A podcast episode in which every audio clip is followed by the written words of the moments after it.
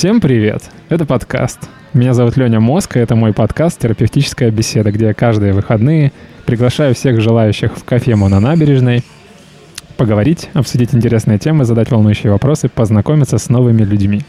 Это 31 выпуск, и тема этого выпуска — стереотипы. Подкаст выходит на YouTube, ВК, видео, Яндекс Музыки, Apple подкастах, Google подкастах и где-то еще. Как я уже упомянул, принять участие в моем подкасте может любой желающий. Для этого нужно просто написать мне в группу в ВК. Ссылка на группу будет в описании под видео. Я записываю подкасты каждую неделю, но иногда мне не с кем, поэтому приходится пропускать. Так что, пожалуйста, если есть желание попробовать, что такое подкаст, или вы уже были на моем подкасте и хотите повторить, тоже смело пишите, выпусков хватит на всех, я всегда рад собеседникам. Помимо подкастов у меня еще есть канал с переводами англоязычных видео на тему психологии — Призываю всех туда заглянуть. Видео там тоже выходит еженедельно. Хотя на этой неделе я не успел сделать перевод, буду наверстывать. Видео будет о воспитании детей и развитии у них мышления свободного от идеологий. Ссылка на канал тоже будет в описании. А еще у меня есть телеграм-канал, где я раз в неделю выкладываю текстовый перевод интересных рилсов с каналов психологов, на которых я подписан. Не забывайте, пожалуйста, подписываться на мои каналы, ставить лайки, писать комментарии. Это очень важно. Сегодня у меня в гостях Дарина и Полина. Привет, Дарина. Привет, Леня. Привет, Полина. Всем привет. Эм, давайте представимся и скажем свое имя, возраст, профессию, статус отношений и какой-нибудь интересный факт о себе. Например, меня зовут Леня, мне 35 лет, я программист, женат. И интересный факт обо мне. На прошлой неделе у нас с женой была gender party. Угадайте, кто у нас. Девочка? Девочка. Ну, блин, откуда вы знаете? Интересно. Окей, Дарина. Меня зовут Дарина, мне 19 лет, я студент ДВФУ направления медиакоммуникации. Я состою в отношениях, и интересный факт обо мне. Я играю на четырех инструментах. А, и пою оперу. Могу на дагестанском. О, господи, слишком много интересных фактов. На четырех инструментах. На каких? А, гитара, фортепиано, укулеле и варган. Варган. Окей. Ну, с укулеле гитара еще более-менее понятно. А, пианино закончила школу? Да, музыкальную. Класс. Я на гитаре сама научилась? Да. Ну, ты молодец. Спасибо. Да, я сам играю на пианино, тоже закончил школу музыкальную, и на гитаре так иногда тренькаю, тоже укулеле есть, но до органа я так еще не добрался. Круто. В универе ты учишь, еще раз, пожалуйста, скажи, что... Мы с Полиной вместе учимся на одном курсе. Медиакоммуникация — это новое направление. Вот здесь, в Владивостоке, открылось год назад. Мы поступили. И медиакоммуникация, ну, это такое... Сфера медиа, это журналистика, дизайн. Все вместе. Угу. А чем от журналистики отличается? Это Именно больше, больше в сторону интернета? Да, в сторону интернета. Под медиа сейчас э, главное интернет подразумевается, да? Телевидение — это да. уже прошлый век. Супер. Полина? Так, ну, меня зовут Полина. Я так же, как и Дарина, обучаюсь на факультете медиакоммуникации в ДВФУ. Вот, мне 19 лет.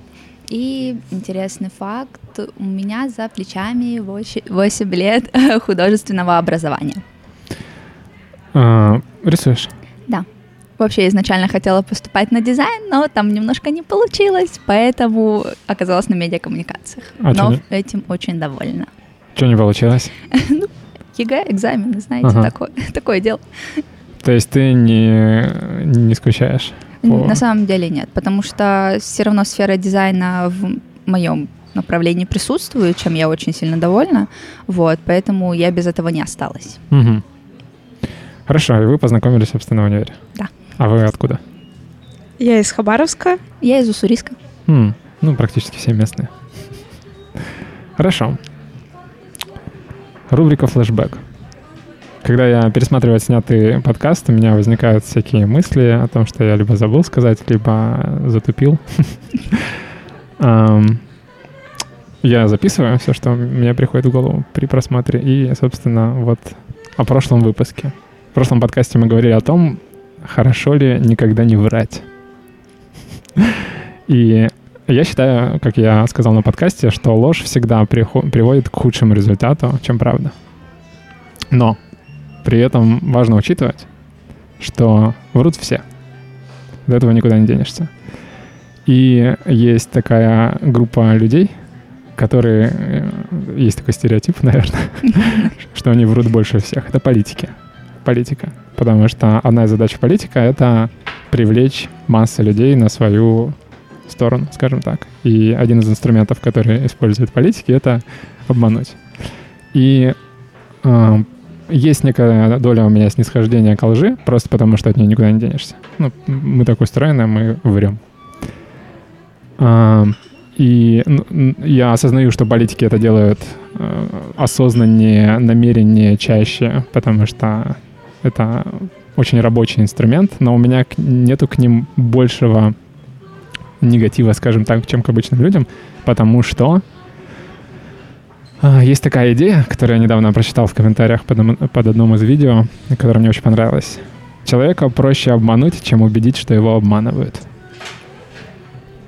По-моему, это гениальная идея, потому что ага, если видео на какую-то политическую тему, в комментариях начинается срач, а, люди разделяются на два лагеря, те, кто за идею, которая видео, те, кто против. И одни пытаются убедить других. Одни считают, что те неправы, что им льют в уши все подряд и их обманывают, и они пытаются их убедить, что вас обманывают, и те наоборот.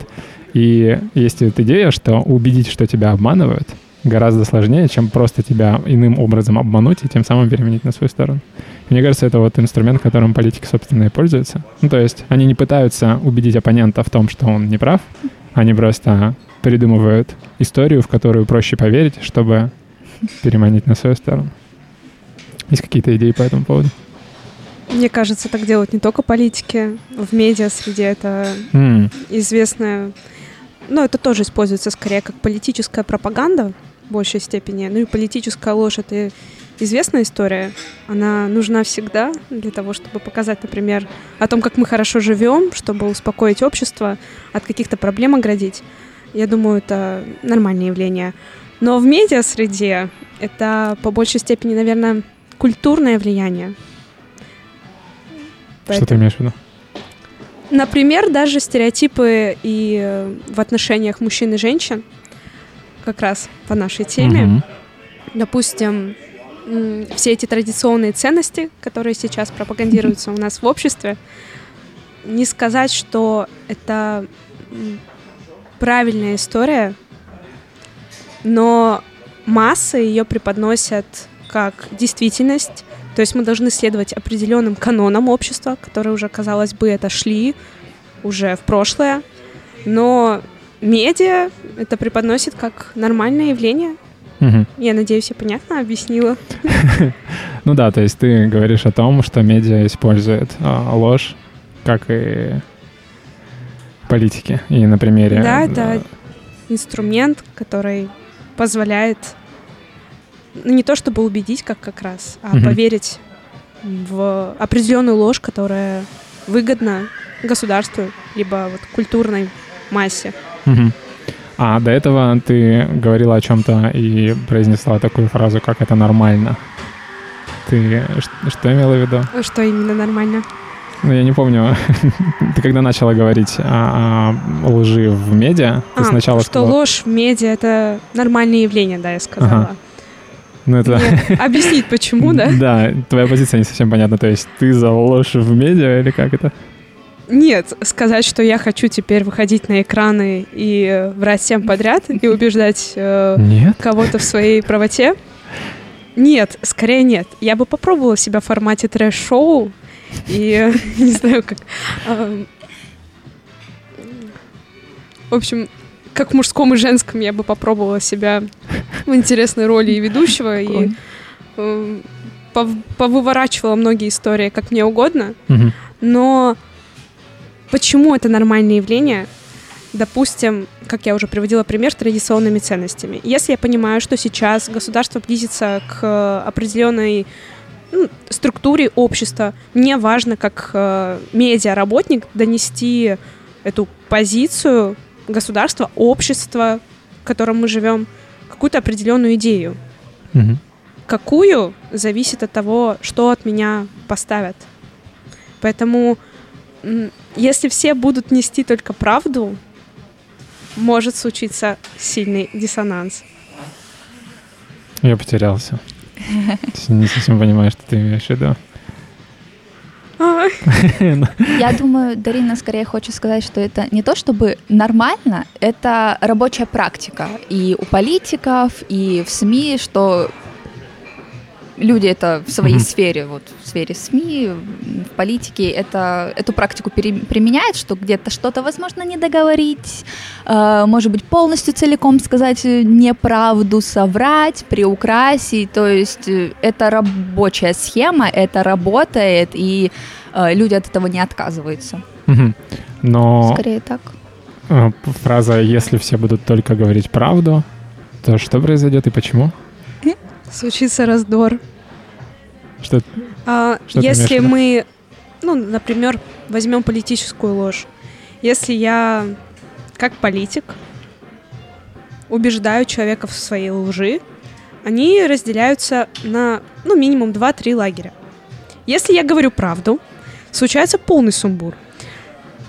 Объясняю, да. как э, медиаработник, когда ты вскрываешь всю под тожную, которая когда-то либо существовала, например, сейчас скрываются факты о Великой Отечественной войне, угу. о проделках Сталина и прочей истории. И когда это все вскрывалось, люди сходили с ума в том плане, что не понимали. У них ломалось, э, наверное, понимание личности людей, понимание вообще, в каком они обществе живут. То есть я... Я понял, ты говоришь о ужасных вещах, которые э, могут э, сильно повлиять на мировоззрение людей или на еще что-то. Ну, да, есть... надо говорить и правду, и ложь, но в умеренном количестве. Надо говорить и правду, и ложь. А, смотри, то, о чем ты говоришь, мне кажется, тут есть такой момент, как не сказать правду. Не договорить, да. И не соврать. Это две разные вещи. То есть, когда мы говорим о каких-то там фактах о Великой Отечественной войне или еще о чем-то, если об этом не говорили, это не значит, что об этом врали. Понимаешь, о чем я? Я полностью согласна, но не договорить это тоже не какой-то вид Но это не ложь. Обман. Это, Нет, это, это не ложь. Это но... просто не то, о чем я говорил. Угу. И поэтому я, наверное, тебя не так понял. Я согласен, что говорить всю правду и никогда не врать — это два тоже разных полюса. Потому что я не вижу добродетели в говорении всей правды. Я вижу ее в неговорении неправды. Поэтому, ну, то есть, мой любимый пример, видишь толстого человека, говоришь, ты толстый. Ты сказал правду, но какой в этом толк? Ты обидел человека. А вдруг ты и не толстый? Ну, у каждого понимания толстоты разное все-таки. А, ну, вопрос определения тоже а, важен, безусловно. Э, можно на медицинские термины переходить и так далее. У всего есть определение. А, ну, я про, про другое. Про я то, что поняла. можно сказать правду, но в этом не будет хорошего, скажем так. Окей. Что-то мы сразу, да, помчались. О чем мы вообще говорили изначально? Как мы сюда попали? Да. А, я вспоминал, что было в прошлом выпуске. Ну, короче, мне вот эта идея, что проще человека обмануть, чем убедить его в том, что его обманывают, очень нравится. И... Но все равно я считаю, что врать — это плохо. Всегда. Я сам вру, естественно, но когда, каждый раз, когда я это делаю, я понимаю, что я сейчас сделал себе хуже. Поэтому... Но, тем не менее, вот как будто бы это что-то вроде необходимого зла. Ложь. Ложь во благо. Ложь во благо мне тоже не нравится. Просто это часть мира, от которой никуда не деться, скажем так. И это как смерть. Если будешь с ней бороться, умрешь уставшим. Но во взаимоотношениях с людьми я тоже предпочитаю не врать. Говорить сразу как есть. Ну, во-первых, я не люблю это держать, потом это все равно когда-нибудь вскроется и будет неприятно. В любом что случае, да, вот э, Полина знает, я всегда думаю, говорю о том, что я думаю, мне так проще. Я чувствую освобождение, и все. Что касается более публичных выступлений, то там, да, нужно обходить углы. Да, если говорить именно про отношения близкие, то там ложь гораздо хуже, чем когда мы говорим про общество и всякие mm-hmm. политику и все такое. Хорошо. Еще в прошлом выпуске я сказал, что это разумно для девушки максимизировать свою привлекательность в период поиска партнера с максимально желаемым статусом. А, и под этим можно подумать о публикации максимально привлекательных с точки зрения мужчины фотографий в открытые соцсети. Но э, есть одна мысль, которую я не озвучил, что можно перейти определенную грань. То есть все зависит от того, чего хочет девушка, естественно. Если она ставит себе цель найти какого-то... У нее есть представление о партнере, которого она себе желает, у нее есть цель долгосрочные с ним отношения и так далее. И да, ее задача — это его привлечь, и для этого можно использовать все соответствующие инструменты, но можно увлечься и, скажем так, перейти, нужно учитывать, э, чего хочет он. И он э, может не хотеть э, увидеть слишком, слишком какую-то откровенность девушки. Вот, тоже хотел об этом упомянуть, потому что из того, что я говорил в прошлом выпуске, можно подумать, что я считаю, что не, выкладывай, что хочешь, пока. А Глав... все тяжкие. Да, главное достичь цели. Что думаете по этому поводу? Ну, тогда я скажу. Давай, Дарин. Я вообще спорно отношусь к фотографиям, которые выкладываются специально для кого-то. Ну, например, если я девушка в поиске мужчины, да, я выстраиваю себе, конечно, образ, портрет человека, которого я хочу видеть рядом с собой, но я понимаю, какая я сама на самом деле, и какие фотографии я бы хотела публиковать, потому что я себе там нравлюсь в первую очередь. Но, например, если передо мной стоит э, цель найти какого-нибудь богатого деда, я вряд ли начну выкладывать э, какие-то слишком откровенные фотографии, потому что это все-таки противоречит, наверное, моей сути, потому что, допустим, у меня э, родственники из Дагестана. Ну вот какие откровенные фотографии, даже если я пытаюсь найти себе богатого ухажера. Я считаю, что это предательство своих принципов в первую очередь. Угу. Ну, это хорошо иметь принципы и не, не предавать их. А, Полина, у тебя есть какие-то мысли? Да, я в целом не понимаю вот этот феномен делать что-то для кого-то и ради кого-то, и тем более выкладывать там какие-то фотографии, вот, потому что, ну, в первую очередь нужно заботиться о себе и делать что-то ради себя, вот, даже если ты там хочешь найти какого-то невероятного молодого человека, вот, но и также, наверное, соглашусь с тем тейком, что, да, в период поиска девушка, э, так скажем, может э, немножко э, приукрашивать свои фотографии и как-то наряжаться на них тоже, почему бы и нет, потому что, ну, она там себе тоже поставила какую-то цель найти молодого человека, и она такая, типа, вот, хочу быть по максималь... максимально привлекательной и по максимуму показать, какая я красоточка. Так мы и так делаем это и в отношениях. Мы делаем ну, фотографии, это, ну, чтобы тоже, конечно. посмотреть потом на себя и сказать, ой, какая красивая была, и потом когда-нибудь буду. Это... Ой, какая красивая я ему досталась, господи. На самом деле заставили задуматься, потому что когда выкладывали фотографии, я никогда не думала о том, чтобы посмотрел там это какой-то мужчина и подумал, какой-то Петя. что я ему подхожу, да, этому Пете. Тоже такого не было, что вот, типа, я хочу, чтобы вот именно этот Вася посмотрел эту фотку, офигел и понял, какая я крутая. Ну, то есть такого тоже никогда как-то как-то жи- в жизни меня это обошло. Угу. А, поймал от вас обеих вайп общий в плане э, выкладывать фотки не для кого-то, а в первую очередь для себя. И это интересная тема, потому что э, вы это делаете, потому что это вам нравится. Да. А почему вам это нравится? Вы никогда не задумывались? Потому что мы себе нравимся. Мы такие классные, такая, типа, я сегодня классно оделась, сегодня классно накрасилась. Хочу это запечатлеть, и пусть это увидит весь мир. Я сама себе нравлюсь, пусть весь мир постро... посмотрит на это.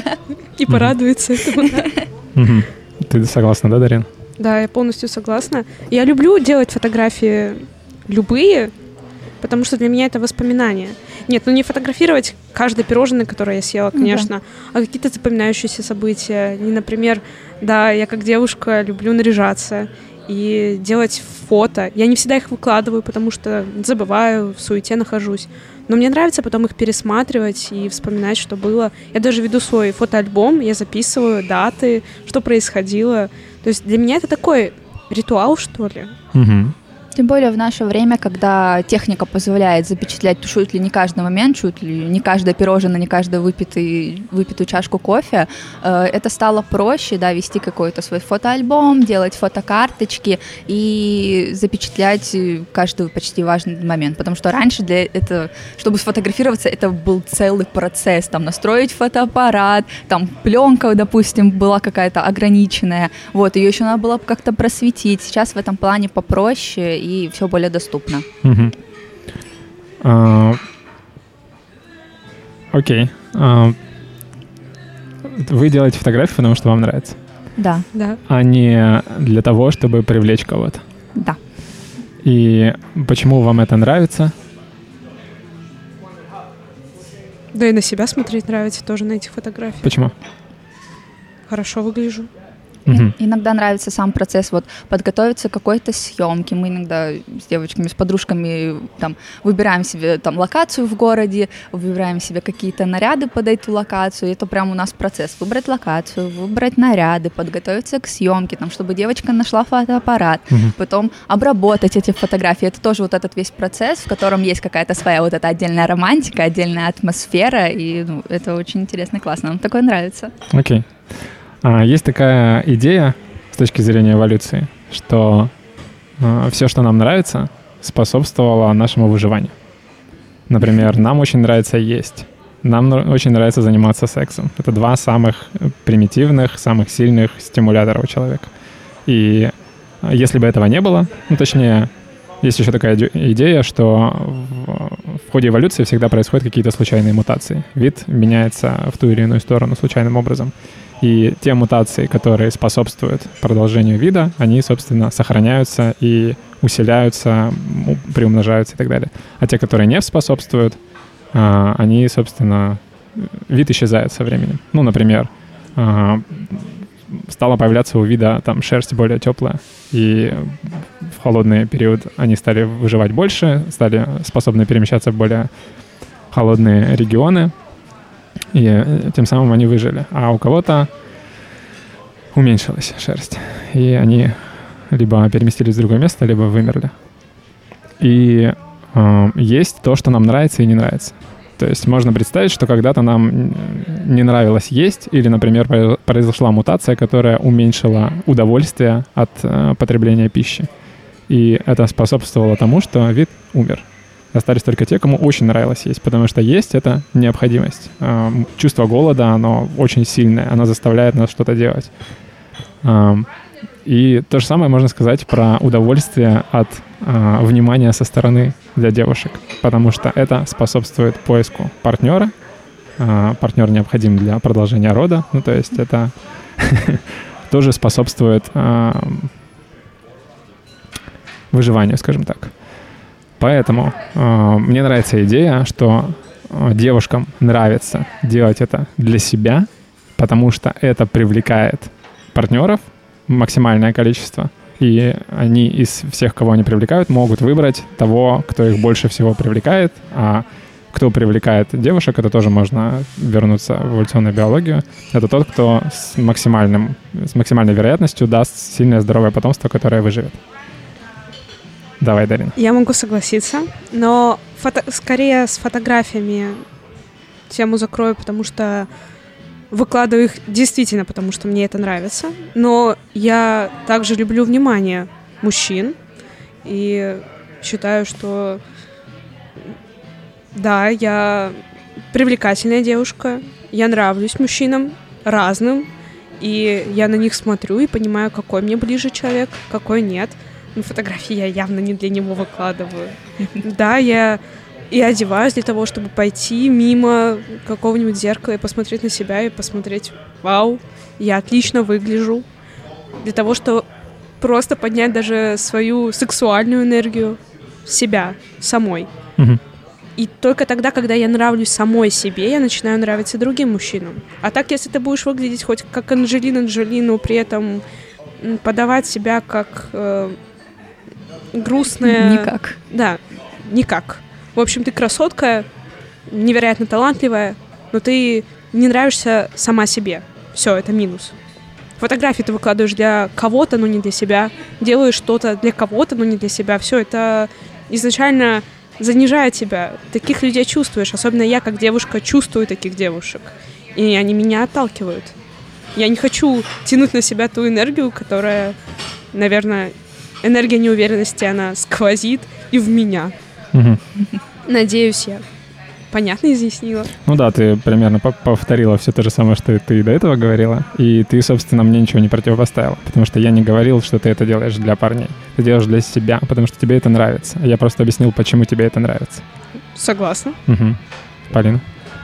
Тоже, наверное, добавлю только то, что эм, люди по своей природе, по своей натуре э, эгоистичны, и всем бы нам хотелось обратить как- ну, на себя внимание. Ну, каждый делает это по-разному. Кто-то выставляет фотографии, кто-то просто наряжается и не выставляет это никуда, но ему хватает там внимания с улицы, когда он там куда-то пройдет в магазин за хлебом. Не знаю, кто-то делает трэш-контент. Вот. Всем бы нам хотелось, чтобы на нас в той или иной степени либо все обратили внимание, либо какой-то определенный человек обратил внимание, ну и каждый по-своему добивается этого внимания. Мгм. Ну да. И можно предположить, что это тоже способствовало в ходе эволюции выживанию, потому что это помогает а, обрести какие-то связи, это пом- помогает объединяться в группы, а это все, естественно, способствует усилению возможностей. Ладно. Сегодня прервался интересный паттерн, последовательность прикольная. В 29-м выпуске у меня были гости, которым было 29 лет. В 30-м выпуске у меня были гости, которым 30 лет. А сегодня 31 выпуск, и вам не 31. Облом. Но, с другой стороны, хорошо, потому что чтобы было в 50-м выпуске, мне страшно представить. Окей. А, мы с Дариной познакомились благодаря ВК-знакомствам. А, ты опубликовала свой телеграм. Мне всегда интересно, когда а, девушка на сайте знакомств, который позволяет а, не общаться с тем, кто тебе не понравился, открывайте дверь всем, кому не попадя, чтобы они могли тебе написать. Это не, не ухудшает опыт от э, использования таких сервисов? Я указала в анкете ВКонтакте и указала ссылкой. То есть э, там копировать нельзя, вот в ВК знакомствах эту ссылку. Там тяжело как-то это делать. Мгм. И поэтому многим мужчинам и девушкам просто лень забивать, и они меня не находят. Мгм. Кто-то находит, добавляет друзья. Если мне нравится общаться с человеком, мы только тогда переходим в мессенджеры. Свой номер я даю только людям, ну, которым доверяю. Мгм. Ну, я не про номер, естественно. А, и мессенджеры тоже. Я больше про то, что... Ну, ты можешь как-то дать э, сравнительную характеристику общению именно в самом сервисе и с теми, кто из сервиса нашел тебя в соцсетях и там тебе написал? Есть какая-то разница? Да, есть. С теми, с кем мы общаемся в сервисе, это люди, которые обычно не умеют читать анкету, либо составлять анкету. Это люди, которые сконцентрированы на своей цели, и они скорее только смотрят обложку, фотографию, и нравишься ты как девушка. Обычно так делают мужчины. Э, Смотрят фотографию, свайпают тебя, ну, галочку, которая одобрение, и потом удивляются, почему тебе не нужны там, допустим, отношения. А я указала в анкете еще дружеские отношения и э, для совместных проектов творческих я готова ко всему. Мгм. Но вот именно люди, которые находят меня именно в сервисе и только общаются в сервисе, это обычно люди, как я уже сказала, не умеющие читать анкету. Мгм. Люди, которые я действительно интересна и находят меня в других социальных сетях, мы с ними общаемся до сих пор. У меня есть э, много знакомых, которые, с которыми мы нашли онлайн, в сети. Мы общаемся, создаем вместе проекты, пишем музыку. То есть это хорошие творческие люди, это мои друзья и ничего больше. Мгм. Ну да, здесь э, важно отметить, что разные цели использования сервиса для знакомств. Одно дело. Ну, то есть то, о чем я говорил, больше относится к девушкам, которые ищут отношения. И меня это всегда удивляло, потому что, ну, как я сказал, сервис позволяет тебе фильтровать тех, кого ты свайпаешь налево. А, а тут ты как бы указываешь контакт, по которому тебе может написать тот, кого ты свайпнул налево. Ну, то есть для меня это было странно. Но с, с твоей точки зрения это имеет смысл, поскольку ты как бы ищешь просто возможности для поиска а, либо друзей, либо тех, с кем можно посотрудничать как-то и так далее. Окей. Um, как ты отреагировала на то, когда я тебе предложил в подкасте поучаствовать? Я очень обрадовалась. А можешь микрофончик чуть-чуть поднять? Да, поднимаю. Да, вот так вот. Супер. А, ну, это произошло, собственно, то, для чего ты там сидела, правильно понимаю? Ну да.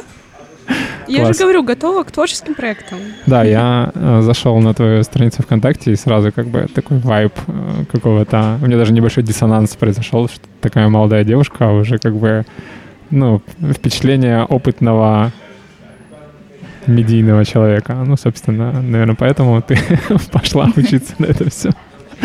Я вообще поступала в во ВГИК в Москву. Я прошла три вступительных испытания, и пришли результаты ЕГЭ по литературе. И был выбор идти на медиакоммуникации во Владивосток. И я подумала, близко к дому, почему бы нет? И мне все нравится. Угу. То есть тебя брали в ВГИК? Ты ну, не... как брали? Я бы, наверное, где-нибудь на четвертом этапе я бы уже... А, еще были Конечно, пять этапы? этапов вступительных. Угу. Это очень сложный процесс. Там нужно обладать не только высокими баллами ЕГЭ, огромными знаниями в кино, в журналистике, вообще в искусстве в целом, да и в политике, в жизни. Угу. То есть это нужно набраться определенного опыта. Я понимала, что я не пройду, но я пошла для того, чтобы его как раз получить. Угу и стрессоустойчивость. Потому что когда на тебя тыкают и говорят о том, что у тебя, допустим, некрасивый нос, чтобы посмотреть на твою реакцию, очень интересно. Я выработала некоторую такую стержень внутренний. А как ты его вырабатывала? Ну вот благодаря тому, что в раннем возрасте пошла, ну как в раннем, я достаточно поздно пошла в музыкальную школу, ходила на танцы, спорт, а в любом случае вот музыкальная школа точно закаляет, угу. потому что тебя постоянно сравнивают, как-то подначивают, заставляют быть лучше. Соревновательная среда. Да, соревновательная среда, конкурентоспособная, и учишься в ней выживать. Угу. В общем, сильнейший выживет, слабейший проиграет. Тебя били когда-нибудь по рукам? Что? По рукам били, когда неправильно играл? Да, всегда били. Серьезно? Да, у меня еще вот маленькие пальцы. Как ты к этому относишься? И как ты относилась к этому, когда это происходило? Это такой... Это же мышечная память. Э, когда тебя бьют, когда ты ненаправленную ноту нажимаешь, ну, естественно, не лупайся. Там легонько бьют. Ну, для меня это легонько, ладно. Но зато... Здесь неправильно нажала. Да, вот так. Крышка пионера, ну ты что играешь? Зато сразу запоминалось. В следующий раз садишься играть, и уже эту ошибку не допускаешь, потому что чувствуешь эту боль на руках. То есть ты относишься к этому как к инструменту рабочему, который позволяет лучше, больше продуктивности достигать? Да, балеринам также делают. Угу. По ногам стучат. Окей.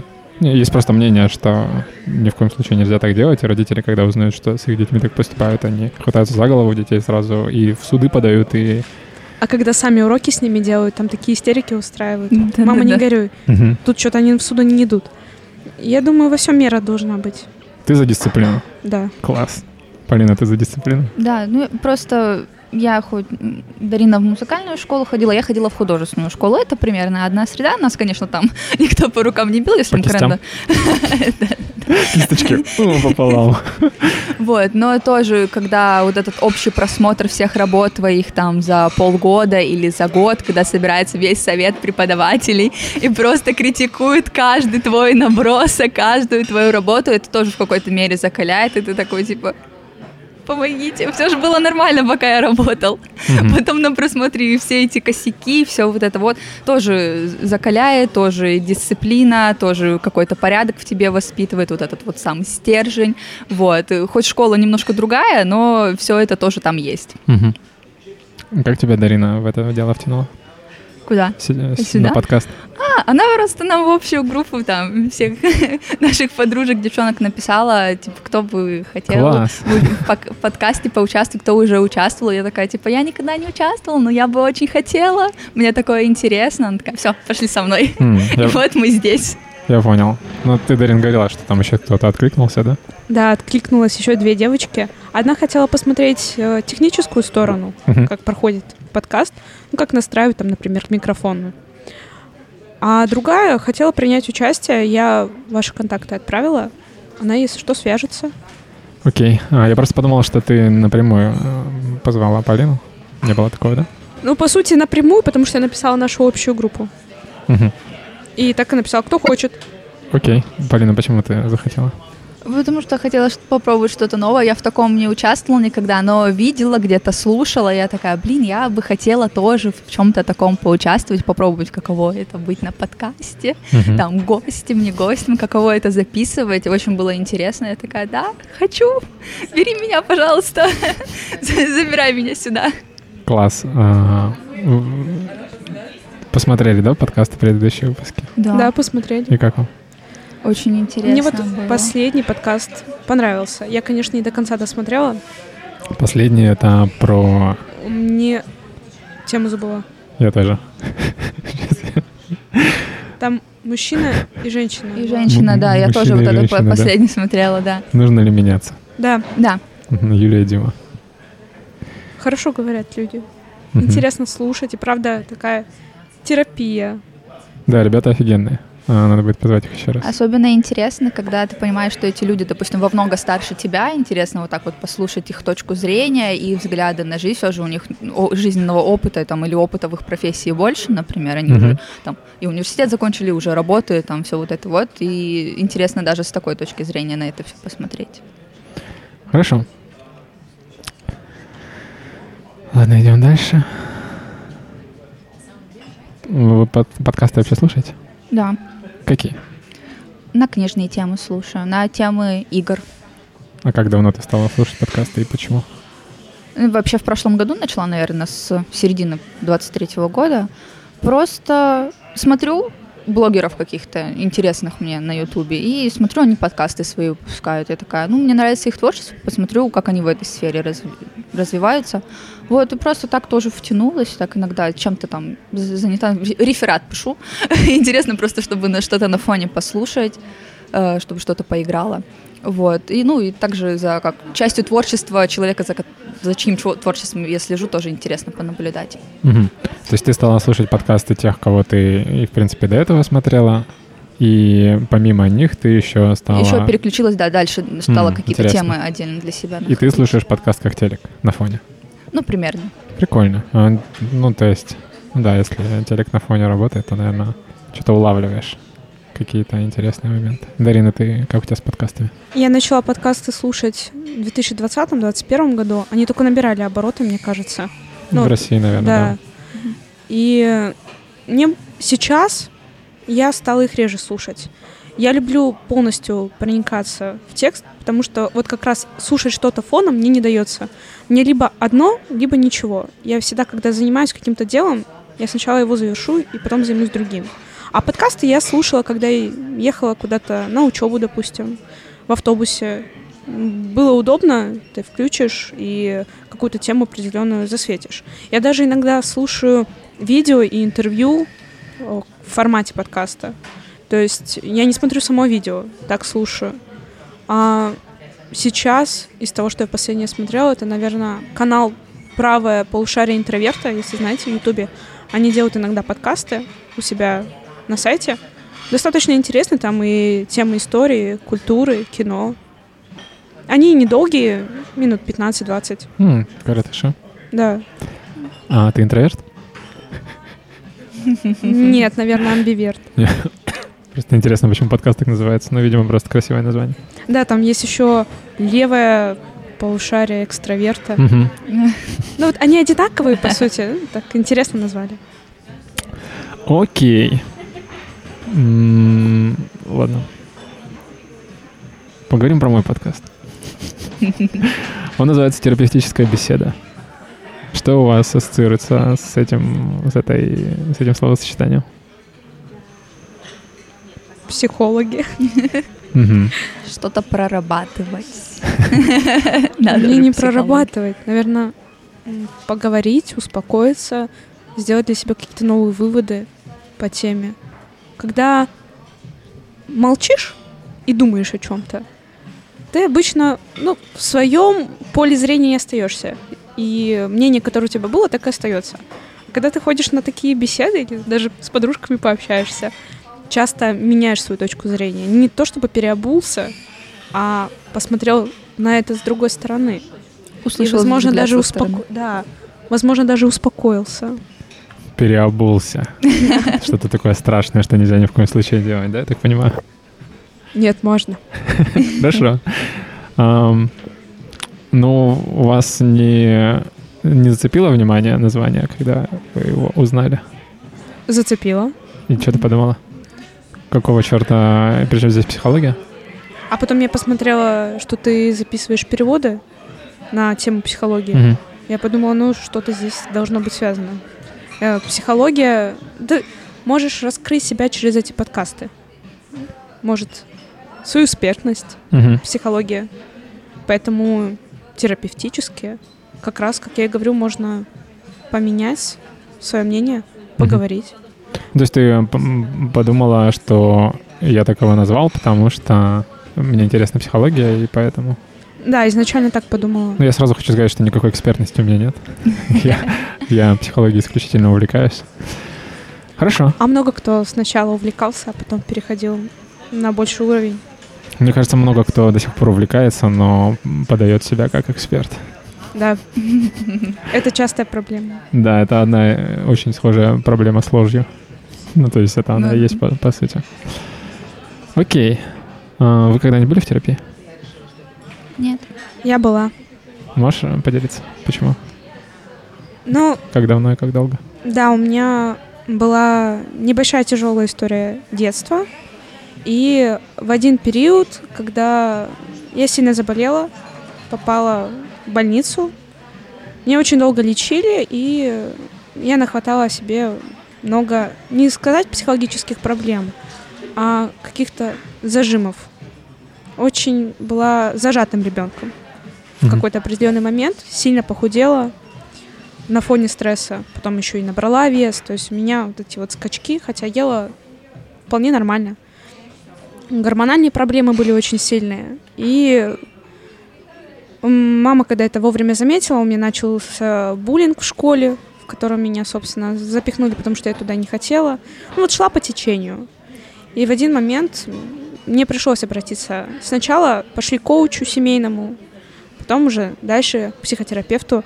И мне много дало те занятия, которые мы проходили, те разговоры, наставления.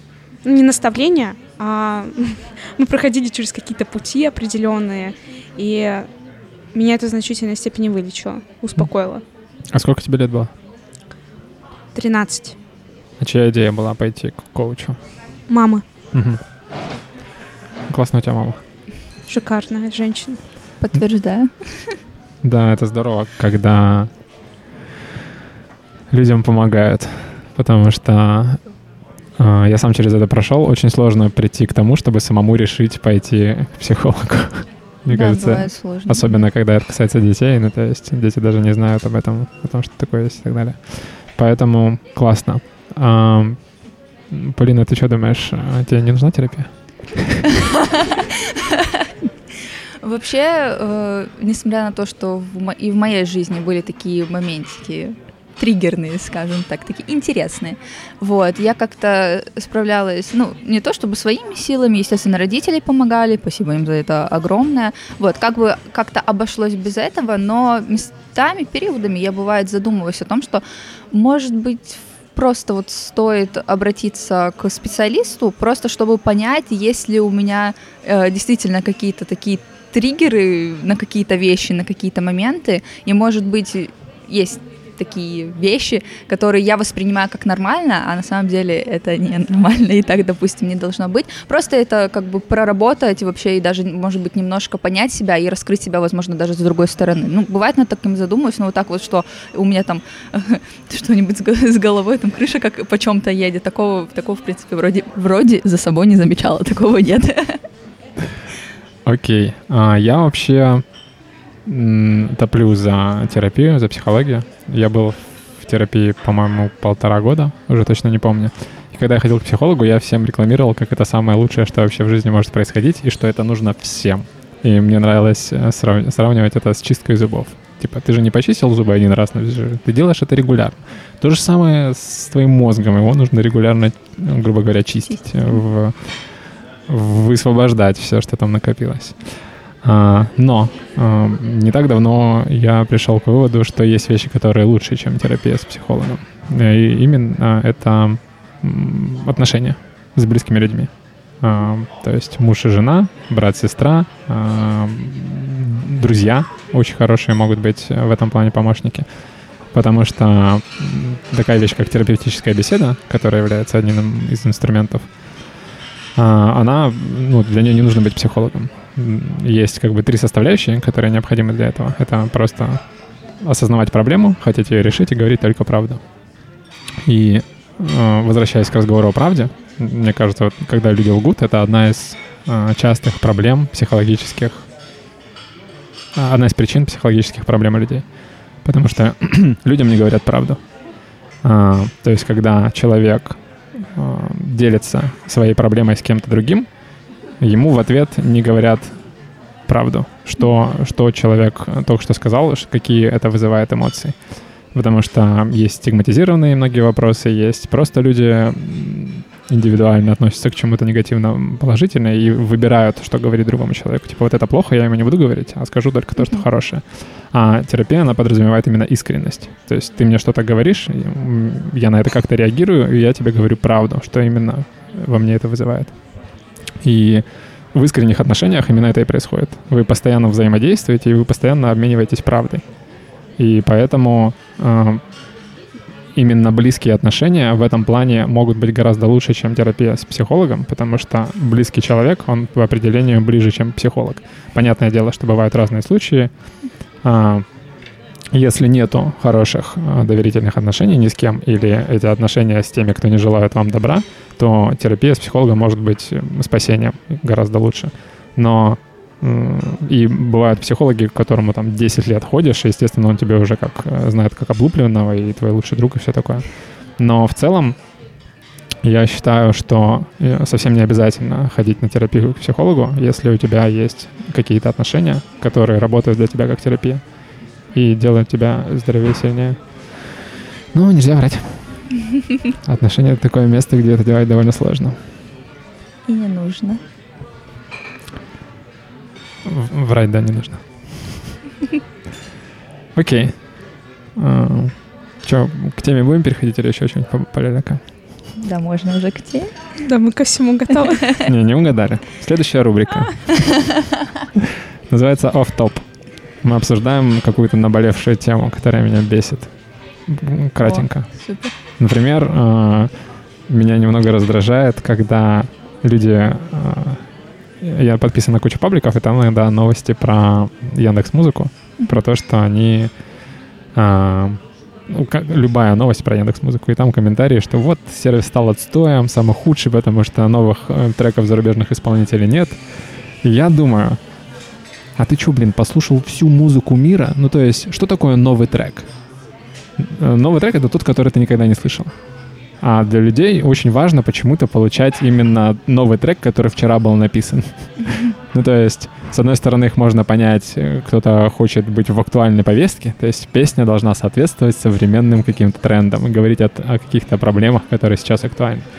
Но, блин, есть э, проблемы, которые актуальны были всегда, и есть песни, которые были написаны в 19 веке, о которых никто никогда не слышал. Это может быть песни, которые, лучше которые ты никогда в жизни не слышал именно для тебя. Ну, то есть, до Яндекс Музыки миллионы треков. Иди как бы, купайся там, ищи то, что тебе нравится. Но вот это вот Все, новых треков там нет, делать там нечего, VPN, Spotify, все дела. Раздражает. Что думаете? Я вообще таких не люблю недовольщиков. Это люди, которые всем недовольны. И они найдут везде что-нибудь негативное. Неважно, Яндекс Музыка это или что. Так я часто вижу, ВК испортился, Ютуб испортился. Дуров, верни стену. Верните. Да, жизнь испортилась, испортилось то, здесь что-то сломалось. Фокусируются на негативе и его получают в итоге. Можно переключить внимание, найти во всем плюсы, и тогда и не нужно фокусироваться на этом негативе. Да, людям не хватает смирения и способности ценить то, что у нас есть. Может, э, кто-то еще не умеет воспринимать изменения. Кто-то привык жить в какой-то определенной зоне комфорта. И когда приходят изменения, кажется, что мир рухнул. Ну, ты имеешь в виду негативные изменения, что было вот так вот хорошо, а потом это перестало быть, такой, эй, Да. а я уже привык к тому, что хорошо. А раньше было лучше. Да, это мне напомнило э, самый первый э, ролик, который мне очень понравился, моего од- одного из любимых комиков Луиса Сикей, который у него первый был вирусным, он был на интервью, на ток-шоу американском, и он рассказывал историю про полеты на самолетах. Это по-моему, две- 2008 год. Короче, он сидит на самолете, и там была супер новая фича, в самолетах Wi-Fi появился только. Э, Всем объявляют, вот, можете воспользоваться, открывайте ноутбуки. Это, и все ну, в шоке, потому что никогда такого не было. И через пять минут э, система ломается. И они извиняются, извините, все, Wi-Fi больше не работает. И чувак рядом с ним, который сидел, блин, это херня какая-то. Че вообще за фигня? Ну, то есть, не, не успела какая-то новая суперфича появиться, как весь мир ему ее теперь должен. Это интересное свойство человека, да, что я же знаю, что так можно. Почему у меня нет этого теперь? Ну да. Это интересно, почему так. Ну, то есть, как я говорил, да, все, что у нас есть, это в каком-то смысле имеет смысл. Недовольство. Ну, наверное, это нас двигает вперед к, к- к достижению того, чего нет. Если мы были всегда довольны тем, что есть, мы бы не придумали ничего нового. Но важен баланс, как всегда. Но рамки тоже нужны. Вот в творчестве это важно. Когда они есть, ты начинаешь пытаться из них выйти непрямыми способами, такими косвенными. И получается Что-то новое. шедевры, да. Мне кажется, отсутствие рамок — это вообще самое плохое в творчестве. Да. Да. и в дизайне. Окей. Ну ладно. Переходим к тебе. Это ложь? Нет. А, Стереотипы. Вы подготовились? Доставайте свои стереотипы. Что такое стереотип? Кто знает? Лес рук. Даем дефиницию. Я не знаю определения стереотипа. Ну, да, Нет. как из Википедии, конечно, Да. никто из нас не скажет. Это плохо, что вы не подготовились, но я именно своими словами, как вы ощущаете. Вы же знаете это слово? Вы его используете. У вас должно быть какое-то представление. Да, это особый паттерн поведения, который повторяется из раза в раз и уже вошел в привычное мироощущение Мгм. общества. То есть какой-то шаблон, за- Шаблон, да. заезженная какая-то тема, Да, всем, да. всем известная. Который даже когда устарел, все все равно принимают только этот шаблон. Мгм. Хотя он уже давно не актуален. Может быть. Да, и говорят о стереотипах, э, как правило, в ситуациях, когда а, стереотип неприменим. Ну, то есть говорят, что ты мыслишь стереотипно в ситуации, когда этот стереотип не имеет смысла. Мгм. Типа с укором указывают. Стереотипное мышление, ну, то есть это скорее нег- негативный какой-то, да, ок- окрас имеет слово стереотип. Согласны? Но принято так Да, но считать. многие, да, стереотип связывают с чем-то плохим. Мгм. Ну вот, например, если говорить о- об определении в Википедии, там написано, сейчас я долистаю, стереотип — это заранее сформированная человеком мыслительная оценка чего-либо, которая может отражаться в стереотипном поведении. Стереотип А стереотипом стереотипное погоняет. Да, определение, содержащее в себе слово, которое определяется. Забавно. Ну, то есть э, сформированная мыслительная оценка. Человек э, заранее э, что-то оценивает, основываясь на каких-то стереотипах, и при этом не учитывает то, что бывают исключения из правил. Мгм. Окей. Эм, еще частая такая идея, что поскольку э, стереотипы имеют негативный окрас, значит, с этим нужно бороться. Потому что негативно — это плохо, от этого нужно уходить. Есть такая э, идея, что стереотипы нужно разрушать. Что думаете по этому поводу? Нет? Нет, не всегда, наоборот. Бывает так, что даже какой-то стереотип, наоборот, делают изюминкой чего-то. Вот. Можешь привести пример? Например, а, стереотипы про Россию, допустим, у других народов, у других стран, это водка, матрешка, балалайка, медведи, шапка, ушанка и, там, и все вот тому подобное. И мы как-то научились делать этот стереотип как наш плюс, как наша такая изюминка. Сейчас очень популярна в интернете вот эта э, славик эфик, типа славянская эстетика, э, где девушки красятся как э, примерно русские девушки, надевают шубы, делают бутерброды с маслом и икрой. Бала... Да, балалайки покупают и все тому подобное. Вот, и это стало как чем-то таким крутым, что даже завирусилось, и все такие типа, вау, они так почти всю жизнь живут, ну, грубо говоря. И типа, блин, это, это круто. Многие считают, что у нас э, по улицам медведи ходят, а мы такие, да, это круто. ходят. Ходят же. И бывает же такое, и да. по торговым центрам в Хабаровске. И мы такие, это классно, да, у нас ходят по улицам медведи. Приезжайте к нам, смотрите.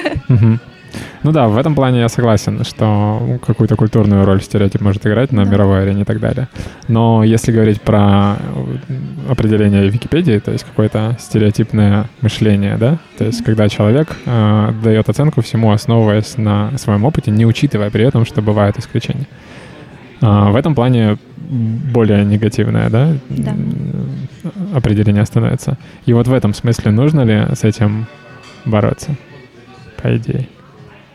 Ну, то есть э, мыслить стереотипно — это хорошо или плохо? Смотря когда и где. Тоже опять все должно быть в балансе. Да ты политик. Все зависит от ситуации. Конечно, бороться с этим нужно. С чем? Со стереотипами. Ну вот, например... Так, так нужен баланс или нужно бороться? Бороться, но и при этом где-то сохранять. А, то есть бороться в определенной степени? Да, где выгодно. Хорошо, супер обтекаемо, выкрутилась. Um, ладно. Ну это же правда так вот. Однозначного ответа сказать не смогу. Где-то важно быть стереотипным, и где-то даже важно и нужно быть стереотипным. А можешь привести А вот, например, пример? в политике. Ладно, не будем про политику. Полина, ты что думаешь? Стереотипы да или нет? За или против? Нравится или не нравится? Я, ну, блин, тоже категоричного ответа не дашь, но если прям нужно выбирать да или нет, то, наверное, скорее нет. Скорее не нужно, то есть стереотипы норм. Не, нет, стереотипы не норм. А, то не есть норм. больше против стереотипов, что за. Угу. Ну окей.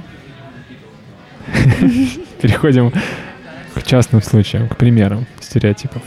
У вас, э, когда вы узнали тему, у вас э, не было какого-то первого, что в голову сбрело? Было, было, было. Че? У меня первый стереотип, да? Я, наверное, начну. Давай. А, первый стереотип, который косвенно касался и меня в жизни, что девушка должна быть ниже молодого человека. Вся такая маленькая, миниатюрная. Скажи, пожалуйста, свой рост, это те, кто тебя не видит. Э, метр семьдесят восемь. У меня такой, ну, типа, норм, средний рост. Вот. И это огромный стереотип, на самом деле, который, слава богу, в наше время он как-то более-менее разрушается, смотря даже на каких-то медийных популярных звезд. Вот, э, например, Том Холланд и Зиндея, где она модель, и она в какой-то мере выше, чем Том Холланд. Том Холланд Человек-паук новый. вот. Джейс, Джейсон Стэтхэм со своей женой, не помню, честно, как ее зовут, тоже она, допустим, если наденет каблуки, она на порядок выше него, и его это вообще ни капельки не смущает, выглядят они просто шикарно и великолепно. Вот. И ну, Ох уж это влияние медийных персон на жизни людей.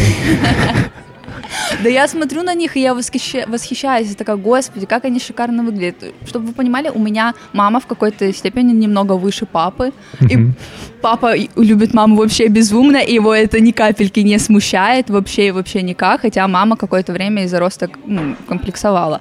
Вот, но спасибо папе, возможно, это благодаря нему этот комплекс поборолся. Вот, и у меня, я тоже комплексовала, когда особенно в младшей школе тебя обзывают, когда ты выше всех, вот это вот все, и когда особенно мальчики ниже тебя, и ты смотришь на них и думаешь, господи, можно мне двухметрового баскетболиста какого-нибудь? Но сейчас все в порядке, у меня молодой человек ростом с меня, поэтому все супер, все, все отлично. То есть ты считаешь, что все вот эти вот э, частные случаи, которые ты перечислила, это правило, а не исключение? И что сейчас тренд на то, что девушкам пофигу на то, выше их парень или нет? Ну, я бы не сказала, что это тренд, но это круто, что сейчас начал разрушаться этот стереотип, что вот как написано в многих фильмах, снято в многих сериалах и фильмах, что девушка вся такая низенькая, ми- миниатюрная, а он там жираф 2 метра ростом и вообще скрывается там где-то за облаками. Что это разрушается и... И это круто, что это разрушается на самом Почему? деле. Почему?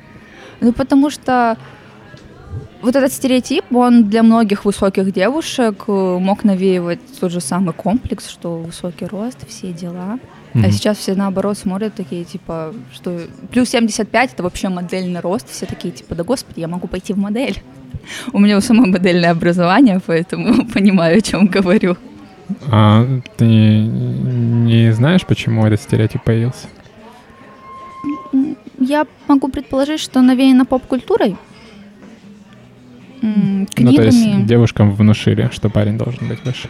Потому что, ну, в какой-то степени, может, типа, многие думали, что это смотрится так гармонично, что она такая маленькая, э, миниатюрненькая, он может там делать с ней все, что, что угодно, взять и так, и вот так, и повернуть это, что это так удобно, вот, но как бы, ну, возможно, да, это удобно, не знаю, по себе не могу сказать, я высокая, вот, но, типа, это все равно навевает комплексы для высоких девушек. Угу.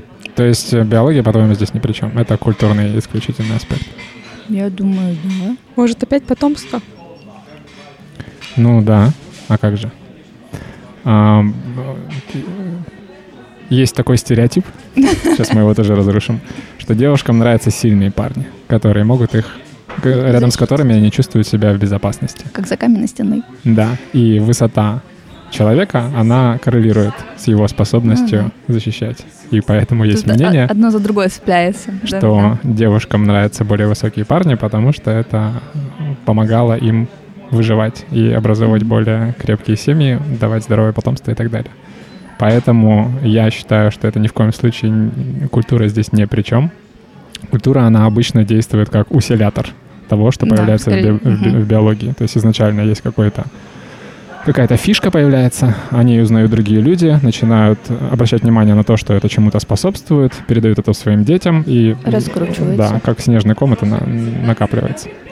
И поэтому разрушение этого мифа, на мой взгляд, это скорее негативная для общества черта, потому что девушки начинают думать, что а, их стремления в этом плане, они неправильные, потому что какая разница, какого роста парень а, находит себе парня, который их на биологическом уровне не устраивает, и потом из-за этого страдают. Ну, то есть тут может быть противоположный эффект. Я согласен с тем, что ни в коем случае нельзя людей ни по какому признаку шеймить и булить и так далее. А, и это образует некие рамки для людей, особенно для высоких девушек. А, получается, что у них значительно ограничивается выбор, выбор, кого-то, выбор парней, да. А, и в этом есть негативные элементы. Но мне кажется, очень важно а, жить не в иллюзиях и считать, что это образовано исключительно культурой, и что в этом нет никакого биологического, биологической склонности, которая будет себя проявлять и на эмоциональном, и на э, психологическом уровне. И это нужно учитывать, потому что точно так же, как э, когда тебя шеймят и булят, это влияет на тебя психологически. Это может повлиять на тебя, если ты выберешь партнера, который э, тебе более менее привлекателен на физиологическом уровне, просто потому что ты решила, что неважно, какого роста парень. И потом из-за этого ты можешь э, испытывать некий дискомфорт. Ну, то есть, в каком плане? Тебе будут нравиться другие парни больше, чем твой парень, потому что они Грустно. выше и так далее, да. Поэтому я вот так вот думаю. Дарин, ты что думаешь?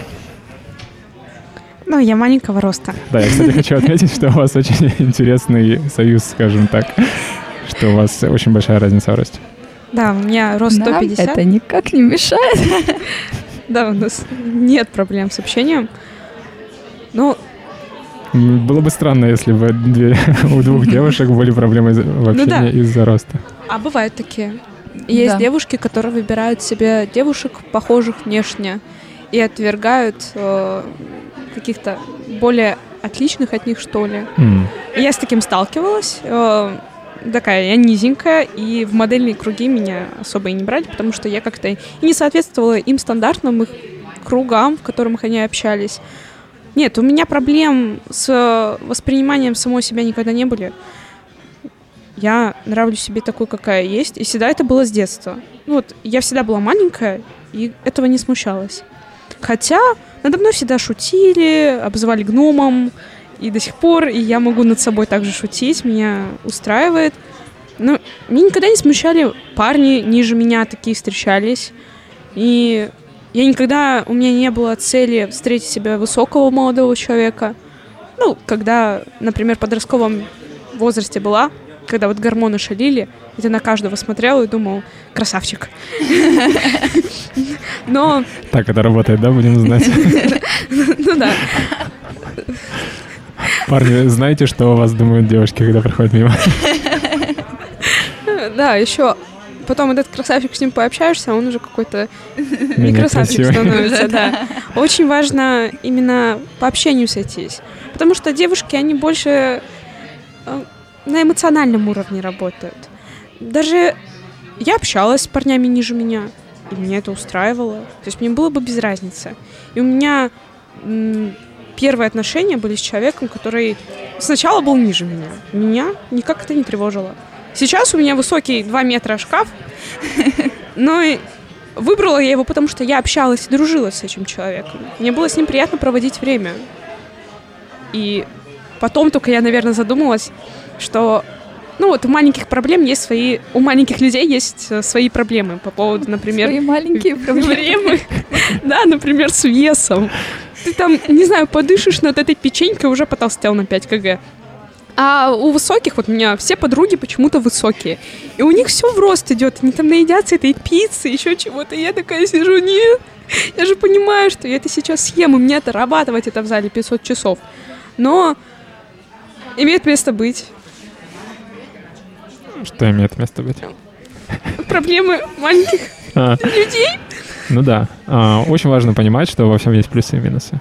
И э, побеждает тот, кто знает все свои плюсы и минусы и концентрируется на плюсах, потому что это мотивирует. А, я забыла да рассказать. Мгм. Вспомнила как раз свою мы- мыслю. Я недавно только стала задумываться на том, что мне действительно привлекают мужчины выше меня, потому что я хочу, чтобы мой ребенок был повыше, чтобы у него не было таких проблем, ну, например, э, с метаболизмом Мгм. или как-то с внешними параметрами. Вот Ну, так. короче, сбалансировать свой Да, рост с его ростом, сбалансировать чтобы- хочется. Да, прикольная идея. Такой практичный подход, скажи. Да, Ты понял, да, почему я тебя выбрал? Окей. Я Удочку на будущее закинула просто.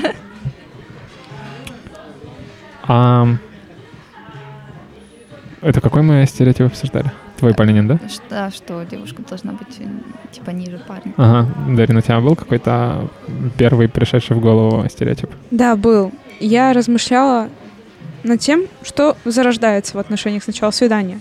Мужчина должен платить на первом свидании. Этот стереотип мне всегда не нравился. Объясняю, потому что все-таки первое свидание, может, вы даже познакомились онлайн, и вы видите друг друга в первый раз. Может, я вообще странная девушка, я не знаю, со мной не о чем говорить, я неинтересная. Может, я вообще какая-то не знаю, с горбом на спине, а ты ожидала от меня чего-то другого. Ну, то есть у тебя были э, другие от меня ожидания. И тут я прихожу, порчу ему, считай, весь вечер, а тебе еще платить за меня нужно. Ты, ты даже не знаешь, что со мной будет дальше. Будешь ты ли продолжать со мной общение. Тем более мы все-таки живем не в мире, где все должно быть на мужчине, как-то более-менее в равных правах. То есть за первое свидание я могу оплатить себе сама. Я же знаю, на что я иду. Я понимаю, что на мужчину все обязанности взваливать нельзя. Но в то же время, если за меня платят, мне будет намного приятнее, чем бы этого не сделали. А почему тогда тебе этот стереотип не нравится? Не совсем понятно. Потому что, ну, вот я чувствую себя на месте парня. Ага. Я бы, например... С- сочувствуешь им. Ага. Я бы пришла так и поняла, что девушка, ну, прям рядом со мной не стояла. Не в плане внешне, а эмоционально мне с ней... Я с ней не загораюсь, мне не о чем поговорить, но при этом я должен вклаж- вкладывать в нее свои деньги. А если еще я в активном поиске, значит, я с несколькими девушками одновременно вижусь, да, общаюсь, чтобы понять, кто мне там ближе, кто мне нравится, с кем мне приятно проводить время. И я еще за каждую платить должна. Мгм. Это бьет по кошельку. Мгм. А допустим, я статусный мужчина, и я еще вожу в дорогие рестораны. Мгм. Ну а разве мужчина не должен за- зарабатывать? Ну, то есть, здесь не совсем понятно, то есть у парня нет денег, Но уходит И- на и свидание. он такой э, ведет на свидание, и ты ему сочувствуешь, потому что вот он как бы не может себе позволить, а ему еще платить за кого-то приходится. Ну, то есть, не является ли это мужественной чертой, как способность зарабатывать и обеспечивать? Является, но почему женщина не может купить себе кофе? Нет, речь не об этом. А, э, речь о том, что это, скажем так, один из очень важных критериев, на мой взгляд, по которым женщина оценивает мужчину. Да, но я именно про первое свидание. Мгм. Если у меня сложился эмоциональный контакт с человеком, если я понимаю, что готова двигаться к чему-то большему, дальше его узнавать, то, конечно, мне важны какие-то... Я должна видеть, что парень готов к финансовому обеспечению меня, возможно, будущей семьи, если я на такое еще решусь, если я его увижу в качестве партнера. Мгм. А, ну, на первом свидании, я считаю, можно поделить счет. Если вы куда-то зашли, допустим, зима, холодно, не проходить же все время по улице, верно? Понятно, но ты же сказала, что если он заплатит, тебе будет приятнее. Да. Поэтому парень не должен так делать, потому что так приятнее. Ну не должен, он никому ничего не должен. Не, ну это понятно. Ну то есть э, всегда обо всем можно поговорить. Если как бы... Ну то есть считается, что человек, который приглашает, он и не спрашивает у тебя, будет ли у тебя возможность платить, подразумевается, что он берет на себя всю ответственность. Вот у меня был такой случай, у меня было первое свидание, и мы с мужчиной сразу обговорили. Э, Он спросил, как ты относишься к тому, что парень платит на первом свидании.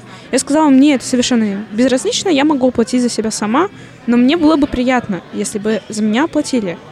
И мы, когда сидели, и время подошло к оплате счет, счета, он посмотрел на меня и говорит, я оплачу. Все, мы обговорили, мы пришли к единому выводу, и все спокойно прошло. Да, но видишь, ты привела пример, когда он спрашивает, э, как ты относишься, если мужчина платит. Если бы он спросил, как ты относишься, если мы поделим счет, то с точки зрения стратегии мужчины это ужасная стратегия. Ну, потому что он, когда он сказал то, что он тебе сказал, он увеличивает свои шансы, потому что он знает, что есть женщины, которые э, вот так вот к этому относятся, и им интересно, когда мужчина проявляет так- такое внимание и так далее. Но если мужчина в другую сторону тот же самый вопрос задает, а, то есть крайний случай ты не против, если ты сама заплатишь, то у меня денег нет. Ну, то есть это сразу нет. Ну, то есть, да, есть девушки, которые к, эт- к этому отнесутся нормально, но у этого парня нет шансов, в принципе, потому что у него выбора просто не будет. А, и если он спросит, не против ли ты поделить счет, ну, то есть я ни- никому бы не посоветовал так делать. Ну подождите, но если это какой-нибудь студент, еще иногородний, и он говорит, давай поделим счет. Да, он уменьшает свои шансы. Уменьшает, но не делает себя плохим Себе мужчиной. хуже не Да. делает. Тоже. Как бы признался, честно сказал. Нет, тут никто не говорит о том, кто плохой, а кто хороший. Опять же, не соврал. Важно понимать, да. Важно понимать, почему мужчины делают определенные вещи и почему считается, что мужчина должен. Потому что если он не будет так делать, то он просто... Ну, то есть, на мой взгляд, вполне логично, почему такой стереотип есть. Потому что есть традиционная мужская роль, что мужчина обеспечивает, зарабатывает и так далее. И э, мужчина лидер, мужчина ведет, ну, то есть он сам организовывает свидания, он все делает. И это оценивают женщины э, в мужчине, и мужчины делают так, увеличивают свои шансы. То есть все логично. И говорить, что это плохой стереотип, и э, это как-то негативно влияет. Нет, негативно влияет, если мужчины не будут так делать, по-моему. Я не говорила, что это прям полный негатив. Ну, кстати, ты сейчас упомянул о том, что мужчина лидер в отношениях.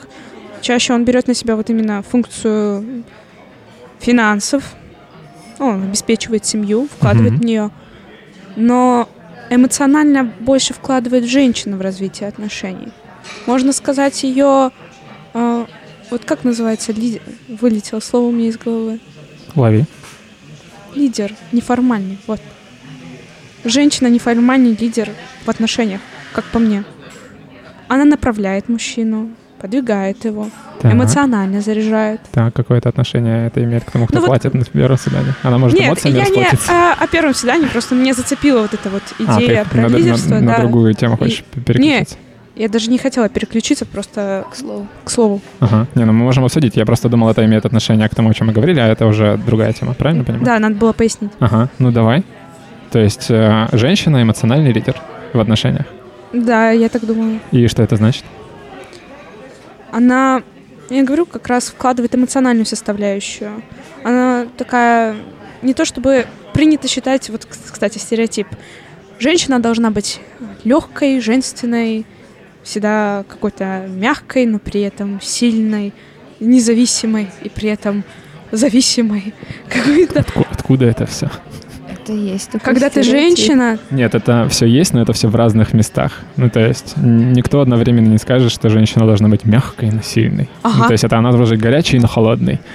Быстрой, но медленной. Именно так и говорят многие мужчины, с которыми вы общаетесь, особенно на сайтах знакомств. Ну, я а, сочувствую. проститутка в постели, мать на кухне. Это же вот горячо-холодно называется. Ну подожди, я могу тебе ответить.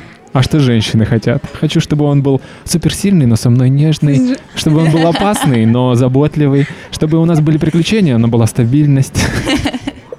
Это же нормально. Ну, то есть э, мир так устроен, что когда мы уходим в одну сторону, мы отодвигаемся от другой стороны. И всегда хочется и того, и другого, а не может быть одновременно горячо и холодно. Поэтому это, это нормально на мой взгляд. Ну, то есть я бы не сказал, что это качество мужчин хотеть несовместимости. У женщин такого, мне кажется, даже побольше будет ну из- вот из-за эмоциональности. Как раз э, почему все стереотипы, они и хороши, и плохи одновременно.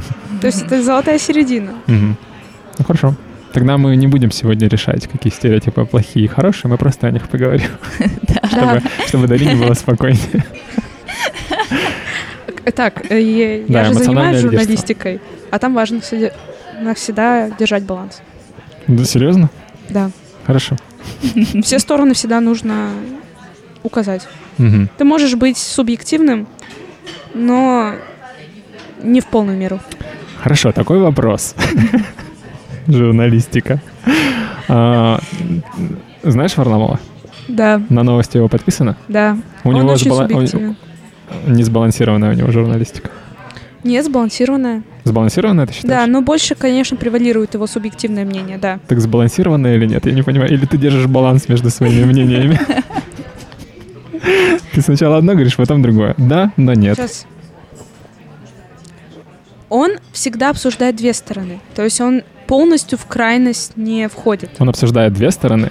Да. Но явно выступает но явно за одну из за одну. Угу. Но в любом случае где-то ты в каких-то моментах ты не можешь эту середину удержать. Но должен стараться. То есть журналистов этому действительно учат. Смотреть на все с разных сторон. Я понимаю, И я часто согласен. придержаться середины. Да, но имеет ли смысл журналистика если у нее нет какой-то адженды, как сказать, э, повестки. Мгм. Нет, ведущая сторона должна быть. Ну, то есть, но у определенных уникумов, которые потом запомнятся. А сама обширная журналистика, она должна быть наравне. Иначе, ну, представьте, я просто... таких Варламовов будет очень много. Я с трудом себе представляю, э, как может существовать такая журналистика, ну, то есть, у которой нет стороны которая все освещает равномерно. Ну, то есть, по идее, таким должны быть новостные каналы, да? Ну, то есть, то, о чем мы и говорим. Но э, мне кажется, это то, что нам кажется логичным и рациональным, как должно быть, но мы что-то, на, наш мозг нас в этом месте обманывает, потому что, ну, представь, что все новостные агентства не будут иметь стороны. Все будут сбалансированные, честные и так далее. Тогда в них во всех отпадет смысл, потому что э, во-первых, они будут все просто себя повторять, потому что с разных сторон никто не будет. Ну, то есть все с разных сторон всматривают. А разве так нет? Открываешь прямомедиа и другие новостные ресурсы, они повторяют друг друга. Ты говоришь про новостные ресурсы из одного Да. лагеря.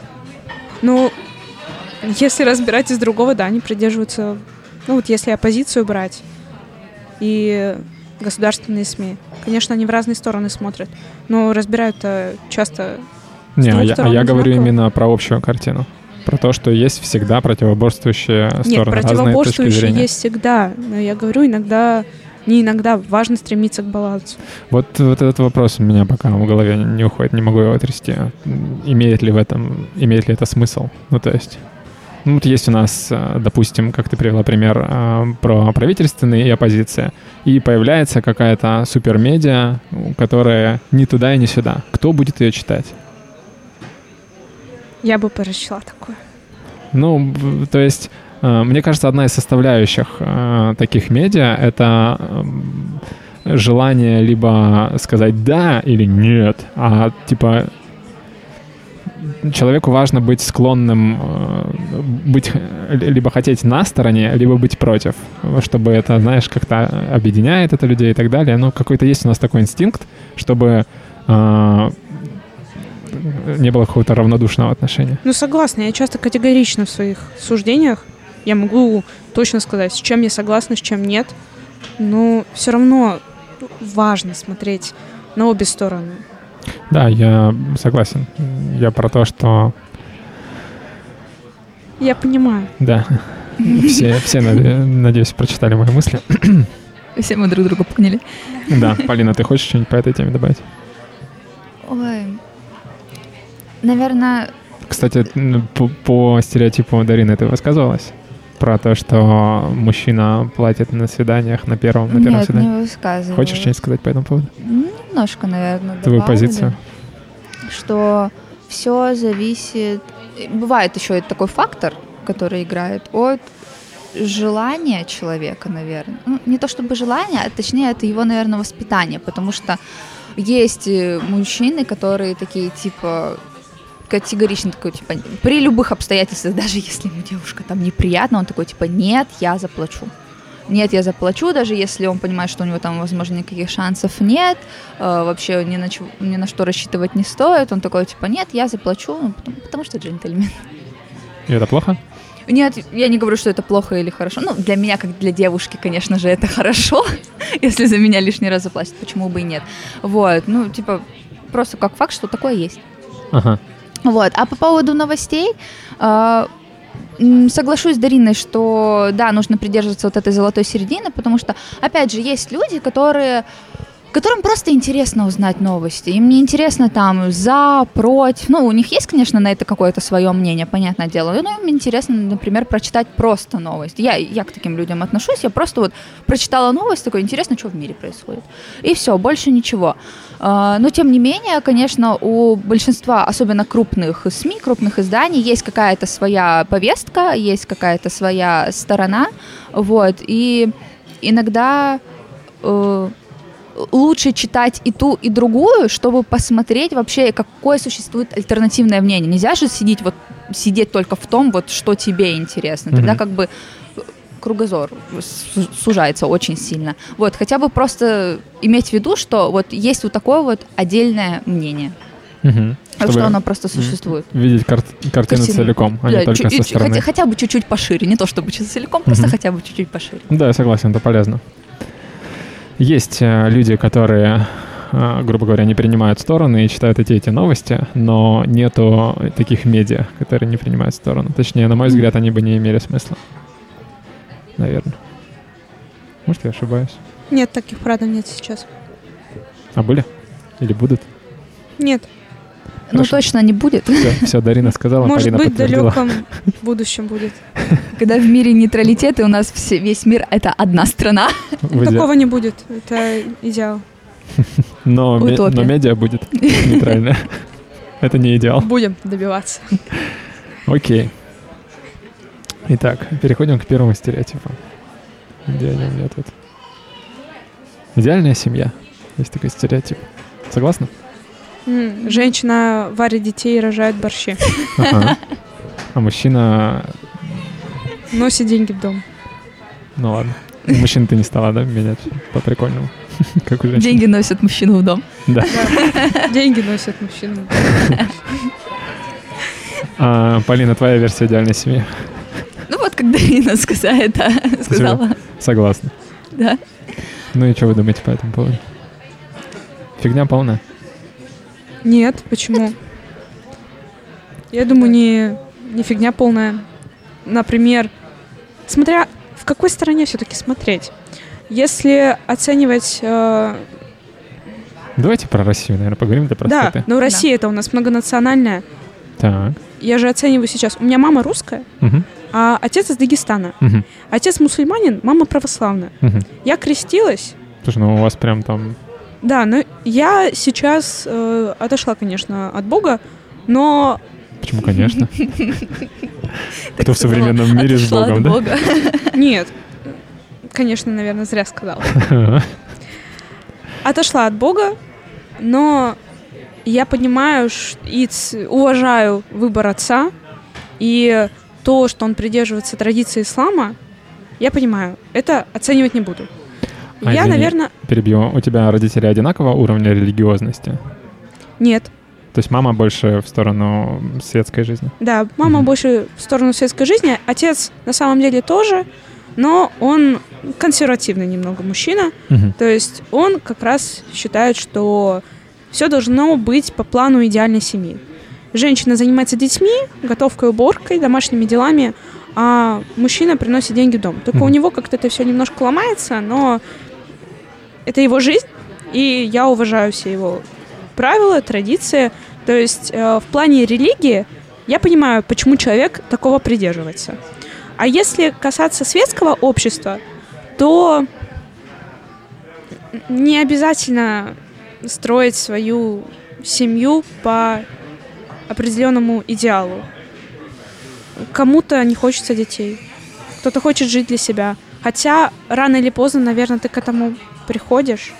То есть я не могу сейчас это оценить с точки зрения взрослого человека, потому что я еще до этого не дожила. Мгм.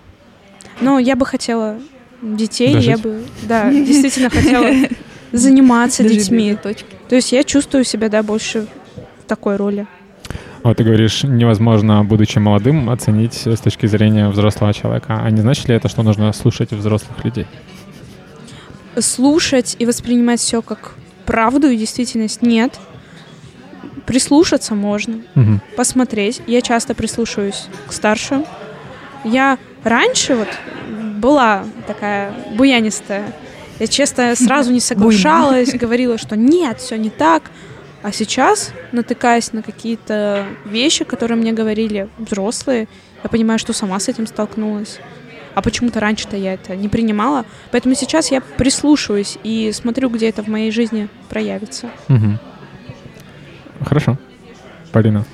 насчет идеальной семьи, ну, тут все, все субъективно на самом деле. И сколько людей, столько и мнений, потому что кто-то действительно вот всю жизнь, там, чуть ли не с подросткового возраста, стремится к этому вот состоянию идеальной семьи, где жена варит борщи, воспитывает детей, там, ну, сидит дома, там, возможно, занимается собой, а мужчина приносит деньги с работы в дом. Вот. Кому-то этого совершенно не хочется.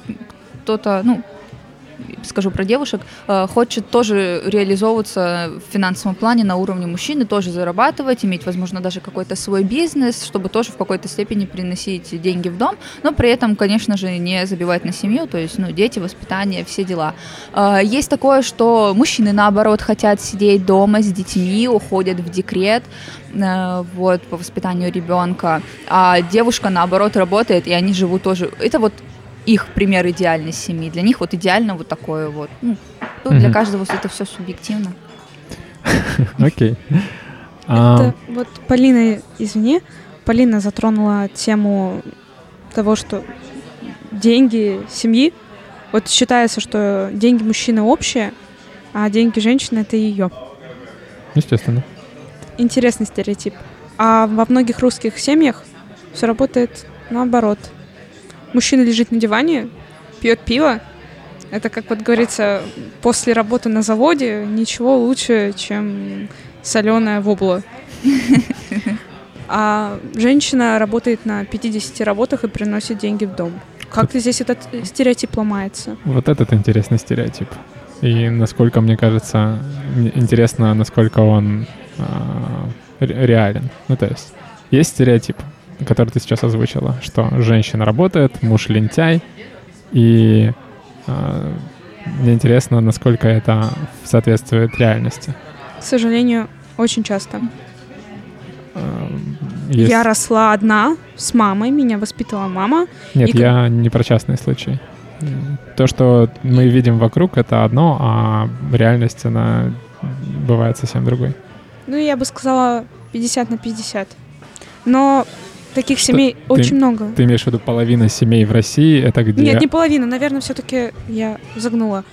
Преувеличивают именно нормальные семьи, где оба человека работают и содержат свою семью. Но таких случаев, правда, очень много. Мужчин-лентяев пруд пруди. Открываешь сайт знакомств и ищешь, вот такие сидят. Класс. Окей. Есть такая классная поговорка. Хорошее шепчет, а плохое кричит. И поэтому часто может сложиться впечатление, что каких-то плохих случаев очень много, потому что они всегда на слуху.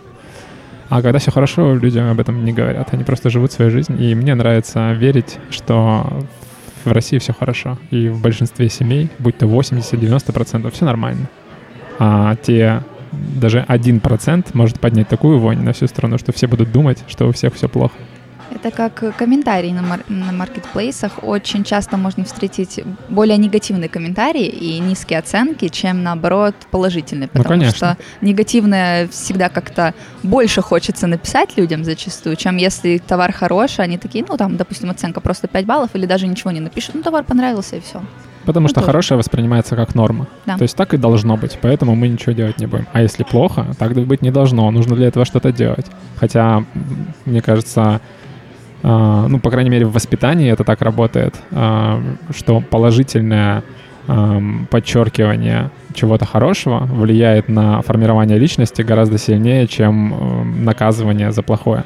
Ну, то есть, когда ребенок, например, делает все нормально, то есть все хорошо. Ну окей, все хорошо. Почему нужно за нормальное как-то это выделять? Потому что так же должно быть. Но когда что-то плохое ребенок сделал, его наказывают. Mm-hmm. Хотя доказано, что положительное э, воздействие, ну то есть выделение, когда, делает, когда человек делает то, что ты хочешь, нужно ему обязательно об этом сказать что вот то, что ты сейчас сделал, это прям было классно, потому что мне так нравится. И это влияет на формирование личности значительно сильнее, чем когда ты говоришь, вот ты сейчас сделал, мне это не нравится, это плохо. Естественно, влияет и то, и другое, но положительно влияет сильнее, просто потому что этого практически нет. Потому что когда все нормально, мы это воспринимаем как норму, как ноль, а это на самом деле плюс, и это нужно обязательно. И в отношениях это очень важно, и этим мало кто пользуется. Поэтому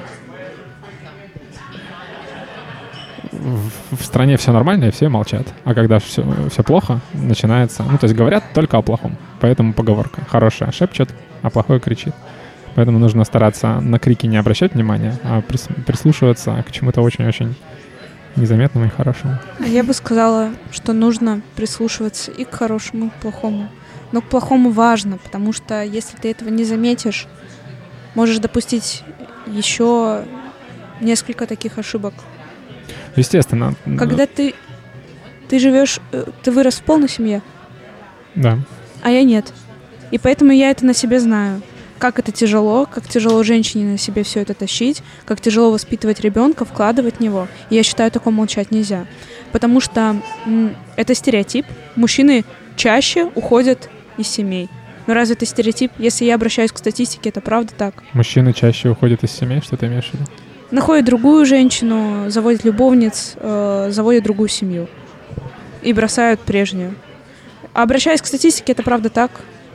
Их правда больше, и что об этом нужно молчать. Дальше поддерживать э, распады семей, что ли. Не, я не говорю, что о плохом не нужно говорить. Э, То, о чем я говорю, как раз-таки под- подтверждает твои слова. Ну, то есть мы больше настроены на негативное. То есть для нас естественно обращать внимание на негативное. Потому что это нам пом- помогало, опять же, возвращаясь к биологии, выживать. Потому что плохое, от него нужно избавляться, потому что оно может закончить жизнь, э, не продолжить род и так далее. Но из-за того, что мы настолько сконцентрированы на плохом и не обращаем внимания на хорошее, у этого тоже есть негативный эффект. Не, Поэтому- конечно, согласна. Я просто сказала о том, что Да-да-да. всё это правильно. важно учитывать. Мгм. Вот. Еще у меня сейчас такой эм, промелькнула в голове мысль, не знаю, стоит ее озвучивать или нет, как а, позиция жертвы. Понимаешь, о чем я? Да, позиция жертвы — это Это когда... опасная вещь в том плане, что ты загоняешь себя в то, чтобы тебя постоянно жалели, успокаивали, ты жалеешь сам себя, ты загоняешь себя в какие-то вот именно рамки постоянного нытья, если так сказать. Мгм. Но я сейчас так сказала про свой пример, не из позиции жертвы, потому что я понимаю, как тяжело другим людям, которые оказались в такой же ситуации, в которой оказалась я. Мне пришлось рано повзрослеть, рано пойти на работу, рано сделать еще что-то. Но я не считаю себя жертвой. Возможно, я была жертвой обстоятельств, но я об этом не жалею. Я очень благодарна жизни, что так случилось. За все. Потому что это сделало меня такой, какая я сейчас есть. А вот позиция жертвы — это когда ты будешь недоволен, ну, многим. Тебя не там воспитали, не там сделали. Вот тут вот по головке надо погладить. Вот тут у меня в учебе не получается. Вот здесь в работе. Здесь еще что-нибудь у меня не так идет. И ты вот, вот этот негатив гоняешь, гоняешь, гоняешь, и выйти из него не можешь. Вот это да. Так А правильно, ой, правильно оценить обстановку, это не равно позиция жертвы. Также это в какой-то мере, вот, особенно в парадигме э, абьюзивных отношений очень опасно, потому что когда ты ставишь себя жертвой, ты как бы делаешь себя слабее абьюзера того же самого, вот, который э, имеет, начинает иметь над тобой какую-то власть, не только психологическую, но и физическую может тоже, то есть это уже э, и психологический абьюз, и тебя ударить могут, а ты все сидишь, ноешь, как же все плохо, но при этом ничего не пытаешься сделать для того, чтобы как-то это все прекратить, и тебе просто в какой-то мере многим людям становится удобно быть жертвами. То есть они специально загоняют себя в такое состояние, то Мгм. есть, что тоже как бы ну, нехорошо. Ну, треугольник Карпмана это называется. Мгм. Спасатель, жертва и... Да, а, я просто обратил внимание на твою фразу, которая, на мой взгляд, является инструментом, который жертва часто использует. Это «А у тебя вот так вот было?» Нет, а у меня было. Поэтому мне виднее, типа, твое мнение здесь не настолько релевантно. Нет, я ни в коем случае не хотела задеть тебя и Нет, твое мнение, Ты меня... твое не- мировоззрение. Нет, я такого не собиралась делать. Я просто хотела показать разницу в нашем восприятии. Мгм. И все. Это никакой не элемент э, жертвы от меня сейчас не был. Хорошо. Я хочу, чтобы меня правильно поняли. Возможно, я действительно неправильно выразилась. Нет, тут как бы никто никого не осуждает. Я просто говорю все, что я почувствовал, пока ты говорила, ты отвечаешь мне. Ну, то есть мы просто обмениваемся информацией, это нормально. А, это смысл терапевтической беседы. Э, Важно, по-моему, э, слушать, что говорит другой человек, и слушать при этом себя, как ты на это реагируешь. И потом э, делиться с другим человеком, потому что для него это будет максимально ценно узнать, как человек искренне на тебя реагирует. Потому что одна из проблем в современном мире это то, что нам неискренне дают обратную связь. И мы, и мы думаем, что мы влияем на людей таким образом, на самом деле другим и так далее. Про позицию жертвы могу сказать, что только проблема э, с позицией жертвы в том, что люди в этой позиции не решают свои проблемы, потому что в них виноваты не они. А, все. Ладно, переходим к следующему стилю. А, нет, мы не переходим. Возможно, мы сегодня весь день будем его обсуждать. Идеальная семья. А, стереотипное мнение мы сформировали, что в- варит борщи, что-то там с детьми, и муж приносит э, деньги. Это все составляющие идеальной семьи или есть еще что-то? Ну, то есть наверняка есть э, дети в этой семье. Потому что... Много зачастую. Ну, Сколько? два минимум. Два минимум. Дарина, ты согласна? Да, я считаю, что это многодетная семья. Вот многодетная. Мне кажется, что в идеальной семье должно быть три. Мне кажется, два для идеальной маловато. Мало, да? Ну, потому что два человека породили двоих, это не способствует увеличению. Не совсем Понятно, идеально. понятно, Недостаточно да-да-да. с точки зрения математики. Вот. Что еще? По-любому у детей животное есть. Ну, в семье. Дом. Дом, да. Да. Что еще? Путешествия. американские фильмы описываем, вот э, Американская 80-х, 90-х, Да. да-да-да. Домик, лужайка, газон, обязательно зеленый, подстриженный, идеально. Я такое в Симсе делаю. Я в последнее время прям действительно засела в Симс. Мама по дому ходит только в платье. Да, я строю идеальные дома, вот, вот возвожу такие семьи. И интересно. И главное, чтобы они все богатые были. Да. Ездили каждый раз на отдых. Своя на машина. прогулки. Да, своя машина. Пять Вот. катеров. Отпуск два раза в год, все, Да, да, да. идеально. А можно ли сказать, что вот этот образ, который мы описали, он, если не полностью, то в большей степени сформирован американской, э, не знаю, кинематографом или чем? Культурой, поп-культурой. Да, американской культурой. Можно тоже так сказать, потому что вот первое, что мне вспомнилось как раз в ассоциацию, это вот американские фильмы, что это отдельный домик, он по-любому какой-нибудь белый в пастельных тонах, белый забор невысокий. Э, Шоу Трумана, там много было таких вот семей, которые утром выходят, улыбаются, по-любому общаются с соседями, приносят друг другу пироги. Вот это Тихо вот ненавидят всё. друг друга. Да, но при этом тихо ненавидят друг друга. Прикольно. А каким, по-вашему, мо- можно противопоставить идеальную семью с точки зрения России, если вот как постараться как-то, не знаю, пофантазировать, что было бы, если бы не влияла американская культура, или, ну, то есть, а, чем идеальная российская семья отличается от идеальной американской семьи? Любовь и голуби. Вот семья из «Любовь и голуби» — это пример, ну, не идеала семьи, а среднестатистической. Ну, наверное, идеал Ну, в кино. для тех, кто не смотрел, и для меня можешь рассказать, что ты имеешь в виду? Там у мужчины, э, ну, это, наверное, а, нет, это советский идеал. Мгм. Все-таки Да. у мужчины есть э, свой дом, деревни, хороший участок, огород. А у него есть прекрасная жена, хозяюшка, красавица, чуть ли там не первая женщина на деревне. В общем, избрал какую нужно. А у него есть своя голубятня, то есть он зажиточный в деревне. Но в один момент он хочет попробовать чего-то нового, устает от этой деревенской жизни, от этой обыденности, а от быта устает и уезжает в город. Ну, там постепенно в городе понимает, что это не для него. Он там знакомится с другими женщинами. Ну, вот по итогу он возвращается домой. Там, где все для него идеально. И это, правда, считалось долго времени и до сих пор.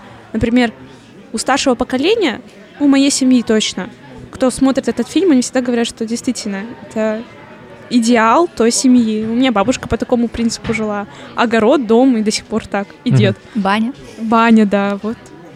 То есть можно ли назвать главным отличием наличие огорода? Наличие огорода, да. И 500 э, километров картошки. Да. Вместо газона картошка. А, и вместо отпуска два раза в год. Речка. Да, речка и копать э, опять эту картошку. Садить. А, ну то есть отпуск в Америке они в путешествие отправляются, а русские продолжают просто картошкой заниматься. Круглый Интересно. год. Прикольно. Получается, э, Россия больше в этом плане склонна сама себя обеспечивать из-за, возможно, наследия вот этого послевоенного и так далее. А в Америке там, типа, все хорошо, всегда в магазине все можно купить. Интересно. А, окей, это такие общие стереотипы, с которыми может согласиться практически каждый. А если брать именно ваше представление идеальной семьи, можете сказать, чем оно отличается от стереотипного?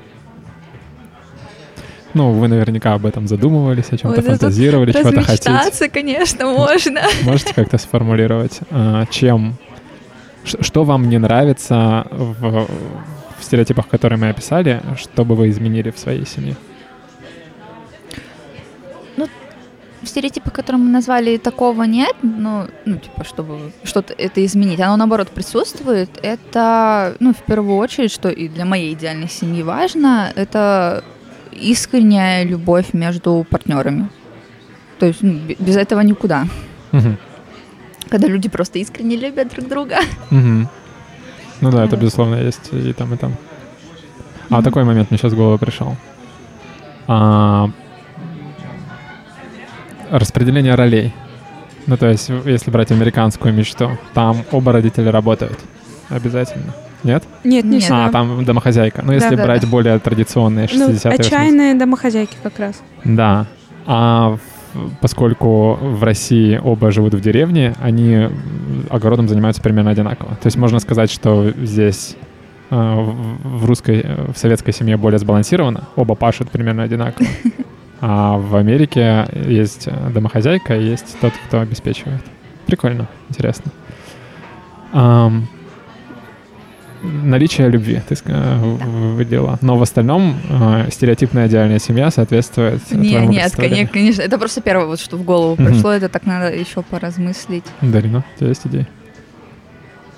Как придет? Нет, я на самом деле, у меня есть представление. Я хочу создать тоже любящую семью, а, партнер, который будет любить меня, которого буду взаимно любить я, где будет взаимоуважение, постоянное развитие над собой, над друг другом, над отношениями и над нашими увлечениями вместе. То есть, чтобы мы росли и в этом росте добивались каких-то успехов, например, имели общее дело. То есть для меня любовь — это смотреть в одну сторону скорее.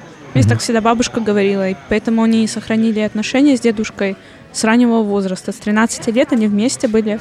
Угу. И до смерти дедушки, и она до сих пор и ругается на него, и ходит бухтить на эту могилу, но она всегда его любит. И они вместе всегда смотрели в одну сторону. Они оба знали, чего хотят. В какую сторону они смотрели? Создание семьи вот по принципу советского идеала. Но mm для них это считалось их целью, и они ее добились. Я, наверное, хочу Просто быть в гармонии с партнером. Насчет детей хотя бы одного, а там уже посмотрим, как пойдет дело. И главное, чтобы, да, был дом, были деньги на содержание ребенка, это важно, в его вложения, умственные, спортивные, во все. И в нас вложения, чтобы мы дальше постоянно развивались. А как ты думаешь, почему твое видение направление, в котором смотрят оба человека, образующие семью, отличается от направления, в котором смотрели бабушка с дедушкой твои? Оно же, я так понимаю, отличается? Ну да, там был построен определенный план. Дедушка служит в армии, приходит, женится, рожают детей и до конца жизни пашут на своем любимом поле. Потом содержат этих детей. Все, Угу. На этом жизнь кончается.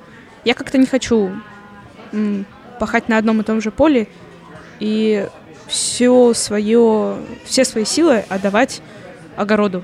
В общем, это не моя цель консервировать банки. Наверное, угу. вот в этом мы немного отличаемся. Ну, в целях. Хотя мы просто две крайности одной сущности, если так сказать. Что ты имеешь в виду? Ну, в том плане, я буду консервировать свою карьеру, допустим, и развитие своих детей. Они консервировали, консервировали банки и огород. И потом эти же банки посылали в университет детям. Mm. Mm-hmm. Ну, такая а Ты, ты законсервируешь деньги и будешь отсылать их детям, так? Хорошо. Полина? Я вот Дарина высказывала мысль, хотела бы с ней согласиться. А, что смотреть в одном направлении. Вот, э, наверное, для меня важно, и без этого никуда, чтобы у каждого партнера же есть свои интересы, чтобы интересы одного партнера не перекрывали интересы другого партнера, и, естественно, наоборот. То есть у каждого есть свой, свой какой-то круг увлечений, у каждого есть э, какие-то друзья по этим интересам, по этим увлечениям. И да, это прекрасно, когда вы смотрите в одну сторону в плане отношений и вашего построения совместной жизни. Это круто, это классно, да, здесь соглашусь. Но чтобы не было так, что и в плане интересы у вас общие. То есть, когда у вас интересы общие, возможно, кто-то находит в этом гармонии, но это, скорее всего, не для меня, потому что я считаю, что так можно быстро наскучить друг другу, когда его интересы это твои интересы, ее интересы это твои интересы. Вот этот перекрест происходит. Э, это у вас даже как-то закончатся темы для обсуждения, наверное, потому что все будет об одних и тех же интересах и ничего нового. Только если о развитии и этих интересов, возможно. Но тоже это все может очень быстро источиться. То есть у каждого все равно должна быть какая-то своя отдельная жизнь от вашей совместной жизни. Я согласна с Полиной, абсолютно. Мы даже сейчас спокойно ходим наедине, куда-нибудь общаемся с другими людьми о других интересах. Все время проводить вместе это с ума сойдешь, надо отдыхать, угу. отдыхать друг от друга. А про а, преобладание, не помню, какое слово ты употребила, интересов одного над другими ты употребила. Что да. не должно быть такого, да?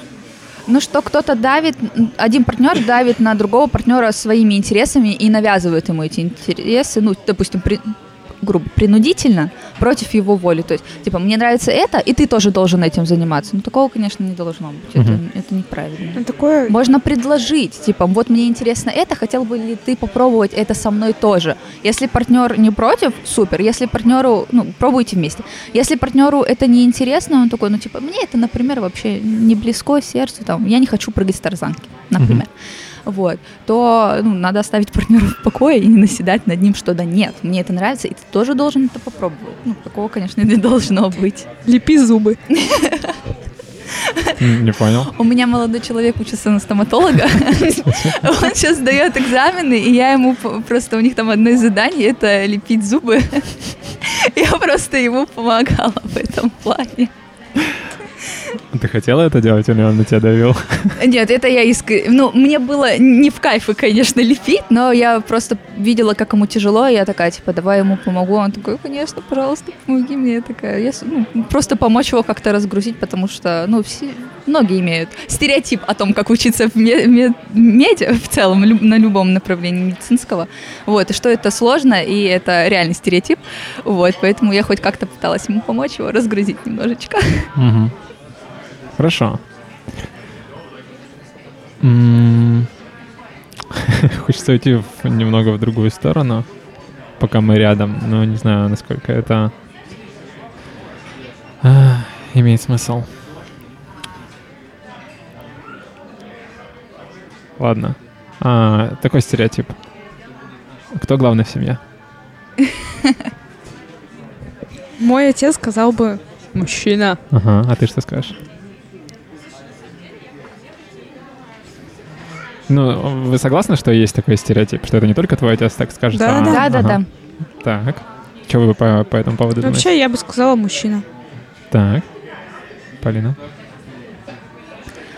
Я бы тоже, наверное, сказала мужчина, но добавила бы еще такую пометочку под звездочкой, что, наверное, в какой-то сфере вот семейной жизни или вашей общей личной, ну, семейной я имею в виду тогда, когда у вас уже дети там появились, вы вдвоем работали, ну, так более обширно, наверное, смотреть, что каждый имеет главенство над какой-то своей частью этой семейной жизни. То есть, ну, если придерживаться стереотипа, э, мужчина ответственен, там, допустим, за финансы. Он главный по финансам в семье, к примеру. Э, а девушка, женщина, главное там в том, чтобы, например, всегда кушать дома было вкусно приготовлено. Но при этом они совместно, вме, ну, вместе, совместно, э, главные в том воспитании детей. То есть имеют одинаковую, одинаковое равенство над тем, как воспитывать детей. Угу. А Вот в семье кто главный? Я сказала, мужчина. Ну, то есть ты согласна? Да. Ага. Но есть а, сферы, в которых главенствует женщина. Окей. А, почему? Дарина?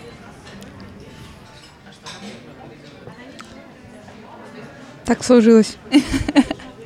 Долго, все-таки мы долгое время и сейчас живем в патриархальном обществе. Нет, я не про тому, не, не про то, почему стереотип сложился, а почему ты считаешь, что мужчина главный.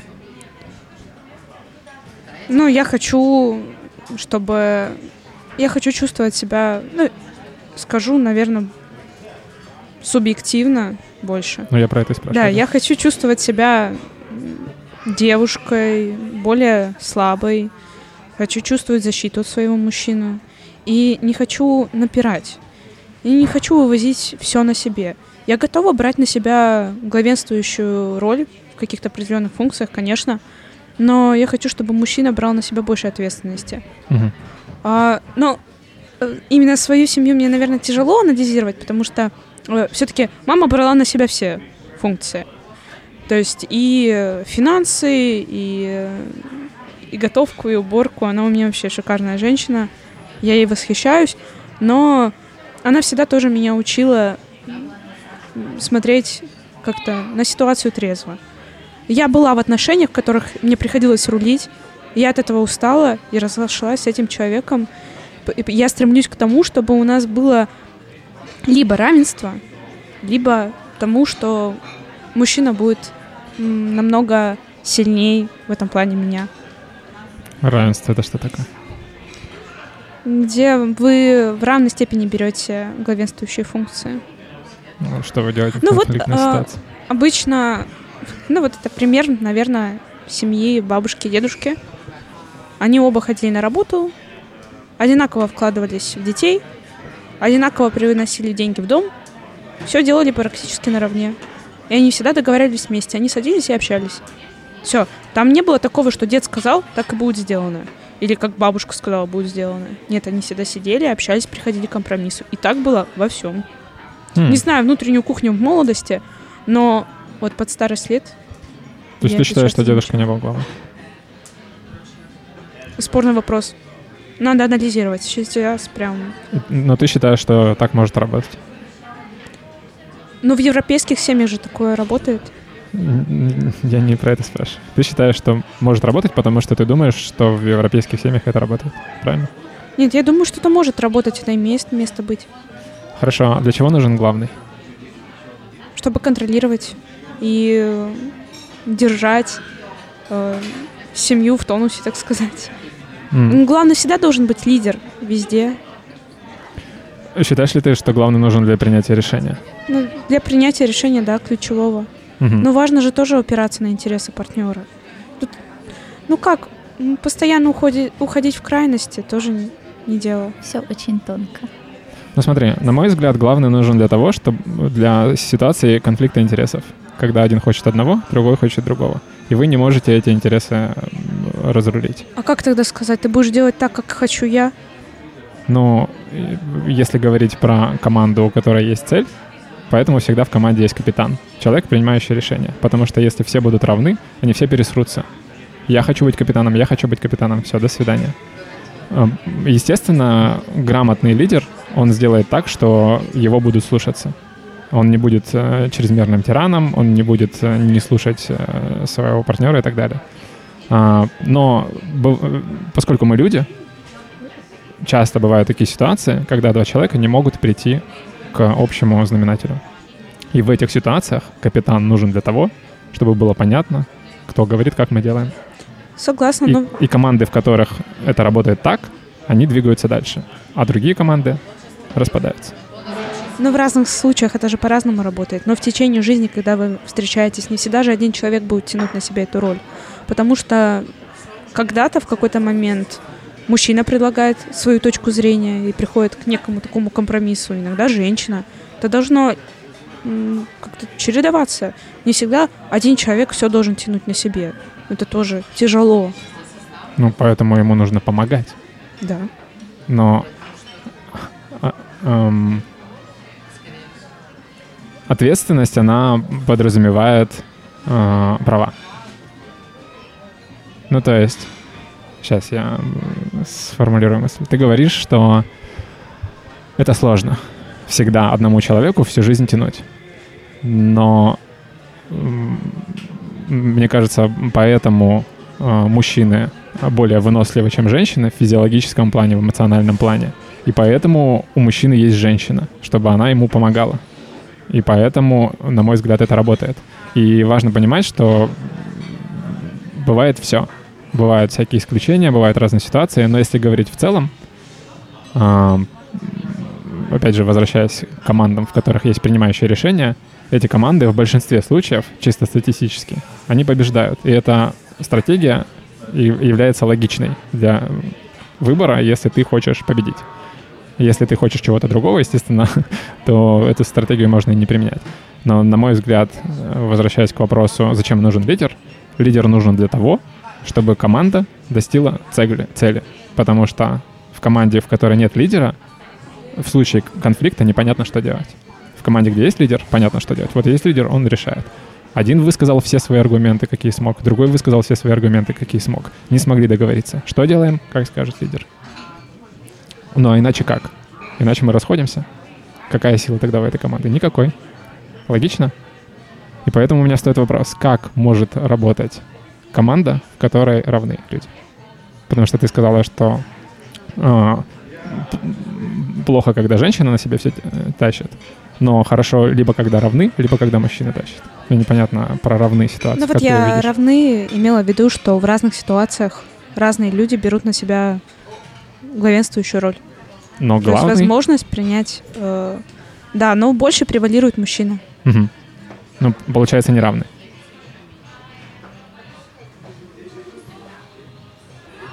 Но это близко к равенству. Ну, если это не равенство, зачем его называть равенством? Ладно, тогда все-таки... Ну, я, я не пытаюсь э, заставить тебя сказать, согласиться со мной. Я просто пытаюсь понять, Потому что, что, ты я не до конца согласна. Я все-таки придерживаюсь того, что это близко к равенству. Это нельзя сказать сильным перекосом в мужскую сторону. Я считаю, что во многих парах, и видела это своими глазами, приходит равное решение двух людей осознанных. Угу. И не всегда это решает один человек. Угу. И не всегда это решает только мужчина. Угу. Тут все не проанализируешь, что надо делать огромную научную диссертацию на миллион человек. Ну, ты употребляешь опасное слово всегда. Никто никогда не говорит про ну, всегда. Да, всегда это. Поэтому, э, то есть, если ты скажешь всегда, тебе всегда можно будет в противовес поставить аргумент. А вот был один случай, так что не всегда. До свидания. А, я говорю именно про что-то вроде среднего. Ну, то есть того, что работает в большинстве случаев. Это важно понимать. Я же не отрицаю никак. Ну, я просто не, не могу понять э, твою позицию. То есть... Э, Давай... Ты, ты э, говоришь, что перекос есть в сторону мужчины, но он... Ты делаешь как будто бы важную для себя помарку, что не сильный перекос. Как будто бы тебя пугает, что если перекос будет сильный, то будет плохо. Нет, меня это не пугает. Лично меня нет. Угу. Я сужу по тому, как это происходит, ну, в моем окружении, например.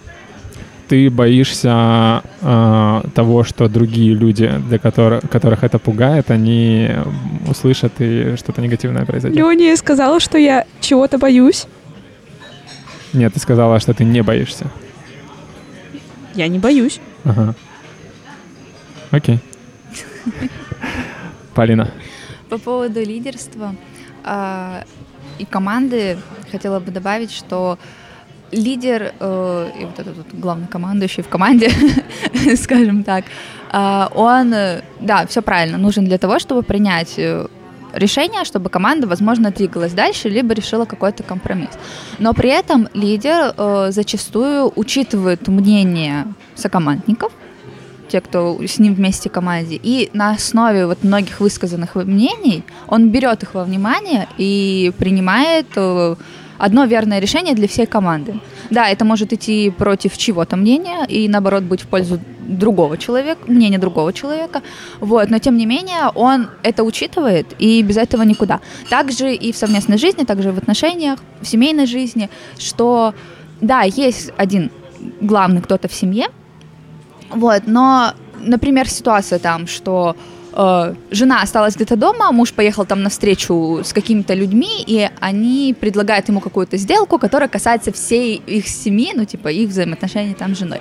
И так как он занимает главенствующую роль в семье, он может зная свои интересы, зная интересы своей супруги, своей жены, девушки, совместить эти интересы и относительно их э, сказать, э, что, допустим, да, мы принимаем эту сделку, либо мы, наоборот, ее отвергаем, что, ну, и он четко будет знать, что это противоречит либо их интересам, либо их мнению, либо нет. Угу. Вот. И также в какой-то момент жена может взять эти обязанности на себя, если, например, муж остался дома, наоборот, а жена куда-то поехала на сделку. Она также может взять на себя какие-то главенствующие вот эти обязанности и за них двоих принять решение, учитывая его интересы и ее интересы. Ну, тоже самое. Угу. Естественно, лидер, который не знает, о чем думает его подчиненный, это плохой лидер. Ну, да. Супер. Разобрались? Да. Дарина, у тебя есть какие-то негативные вайбы в мою сторону? Нет, Все почему? нормально? Ну, то есть, может, Нет, я надавил на хорошо. тебя или сказал что-то не так? Все нормально? Нет. Извини, если я... У меня может быть такое, что я... Ты на меня не давишь, ты просто пытаешься задаю. понять мою точку зрения. Я это вполне... Правда, мне очень интересно общаться. Все хорошо. Супер. Тогда Я, продолжаем. может, тоже иногда бываю, ну, на своей волне. Я считаю, что это нормально. Да? Особенно Да. для медиа-личности. Интересно иногда посмотреть на чужое мнение. Да, здесь все на своей волне, всем можно говорить, кто что думает. Нельзя только врать, а иначе. Так, переходим к следующему стереотипу. Может быть, кто-то хочет свой вставить? Мы поговорили про идеальную семью. А вот, Давай. женщине нельзя иметь много половых партнеров. Она считается девушкой легкого поведения. А мужчина — самец. Так, Добытчик. так. Ух, ой, очень спорная Вот тема. что вы думаете по этому поводу? Полина, тебя, ви- видно, эта тема очень сильно задевает. Хочешь начать или, может быть, наоборот? Да, давайте я начну, потому что а, ну, с моей жизнью это никак не связано, не подумайте, не поэтому она меня задевает. Вот, просто тема на самом деле очень щепетильная и очень, э, очень активно форсится в интернете среди всяких коучей. Недавно, вот вчера буквально наткнулась на видео, где мужчина говорит, что мужчинам можно изменять, и это не считается изменой, а женщинам нельзя изменять, и это считается изменой, если она изменит. А если Так. мужчина изменит, это не измена. Так. А я сижу его слушаю, говорю, что ты несешь, Какого молодой, черта? молодой человек. Лобковский, допустим. Нет, там какой-то э, мужчина восточной национальности сидел. Вот. Поэтому, да, я просто и слушаю его аргументы из серии, что если мужчина изменяет и имеет много партнеров, это сюда же включается, то а, он просто это делает по, потому что а, он не включает в этот момент голову, и для него это разовая акция, как просто выпустить пар. А если девушка это делает, имеет там множество партнеров, включая сюда тоже, то она а, очень тщательно подходит к этому процессу и с, психолог... ну, с точки зрения там, психологически, эмоционально к этому подходит, и поэтому это считается изменой. И она не просто выпускает пар, это уже что-то другое. Я такая, понятно, ясно, хорошо. Вот, но, конечно же, это огромный стереотип, что если девушка имеет много партнеров, то значит она какая-то девушка легкого поведения. Вот, а мужчина это самец вообще все круто классно. Нет, каждый может иметь столько партнеров, сколько ему нужно, сколько ему хочется, вот. И это вообще, ну, никак не сказывается на личности человека. Интересное мнение. А, мне кажется, тут можно разделить на два стереотипа. Один это то, что мужчина с кучей партнеров, женщина с кучей партнеров по-разному рассматривается. И про измену. Про То, измену. что мужчина изменил, это не измена, а женщина изменила, это измена. А, начнем с, э, с Дарининова про, Партнеров. э, про партнеров. Ты говоришь, что у мужчин и у женщин одинаково. Это это, да, никак не отражается, что женщина там плохая, а мужчина из-за этого хороший. Мгм. Нет. Хорошо, так спрошу. Мужчины и женщины отличаются друг от друга или они одинаковые? Смотря в каком плане. Физиологически, ну, да, чуть-чуть, немножко. Но на большую часть это одинаковые. Вот, а в состоянии, ну, там, мышления, взглядов, взглядов, принципов и там психологического аспекта, конечно, отличаются. А, окей. Но пытаюсь подвести к тому, почему на это смотрят по-разному, на мой взгляд. А, поскольку мужчина и женщина разные, и ты, как ты сказала, по взглядам и так далее. Ну, то есть есть э, физиологические очень важные отличия. Это то, что, например, гормональные фоны, а, женщины более эмоциональные и так далее. А, есть такая штука, как м, одна из моих любимых цитат. Это э, женщина контролирует доступ к сексу, мужчина контролирует доступ к отношениям. Никогда не слышали? Слышала. Видела на странице. Ага. Что думаешь, Полина, по этому поводу? Согласна, не согласна? Думаю, что соглашусь, наверное. То есть ты согласна, что женщина контролирует доступ к сексу? Да. Хорошо. А, Тогда, э, если мы возьмем мужчину, у, которых, э, у которого было много партнеров, и женщину, у которой было много партнеров, получается, что с э, с одной стороны мужчина э, получил много раз доступ к тому, к чему он доступ не контролирует, а женщина много раз получила доступ к тому, доступ к чему, к чему она контролирует. Ну, то есть, грубо говоря, мужчина добился всего этого, а женщина просто позволила. Видишь ли ты здесь разницу? Да, конечно, разница большая. То есть можно ли сказать, что женщина, которая просто позволила, в этом плане оценивается обществом по-другому, чем мужчина, который добился, чтобы ему позволили много А, раз? Ну, он же добивался, он усилия приложил, точно.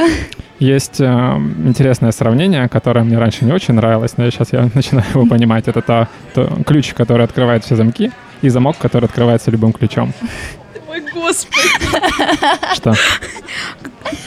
А зубная щетка, которая побывала во ртах многих людей, как-то не хочется ее брать к себе в рот. Согласен, а при чем здесь зубная щетка? Да вот так. А, я понял. Не, э, это понятно. Ну, то есть у всего есть детали. Э, Я соглашусь. Я просто про то, почему мужчина и женщина в этом плане рассматриваются по-разному. Потому что, как я сказал, мужчина — это, грубо говоря, э, не замок, который открывается, когда он решил. Он должен себя, сделать себя такой формы, чтобы он подошел к замку и открыл его. А женщина — это замок. И она решает, открыть его или нет. Ну, то есть то, о чем я говорил. И поэтому, на мой взгляд, существует этот стереотип, что женщина, у которой было много партнеров, она много раз позволила сексу случиться. А мужчина, у которого было много партнеров, он много раз добился этого. Что думаешь? Ну, все равно есть исключения, без, без этого никуда, потому что есть и девушки, которые... э, Которым нужно добиваться мужчина? Да, мужчины делают так, чтобы их добивались. Тоже. Ну, смотри, можно сказать, что для девушки есть какой-то идеал парня, который, например, на нее не смотрит, и ей приходится его добиваться. Но если говорить сухо про секс, у женщины могут быть э, проблемы с тем, чтобы получить просто секс.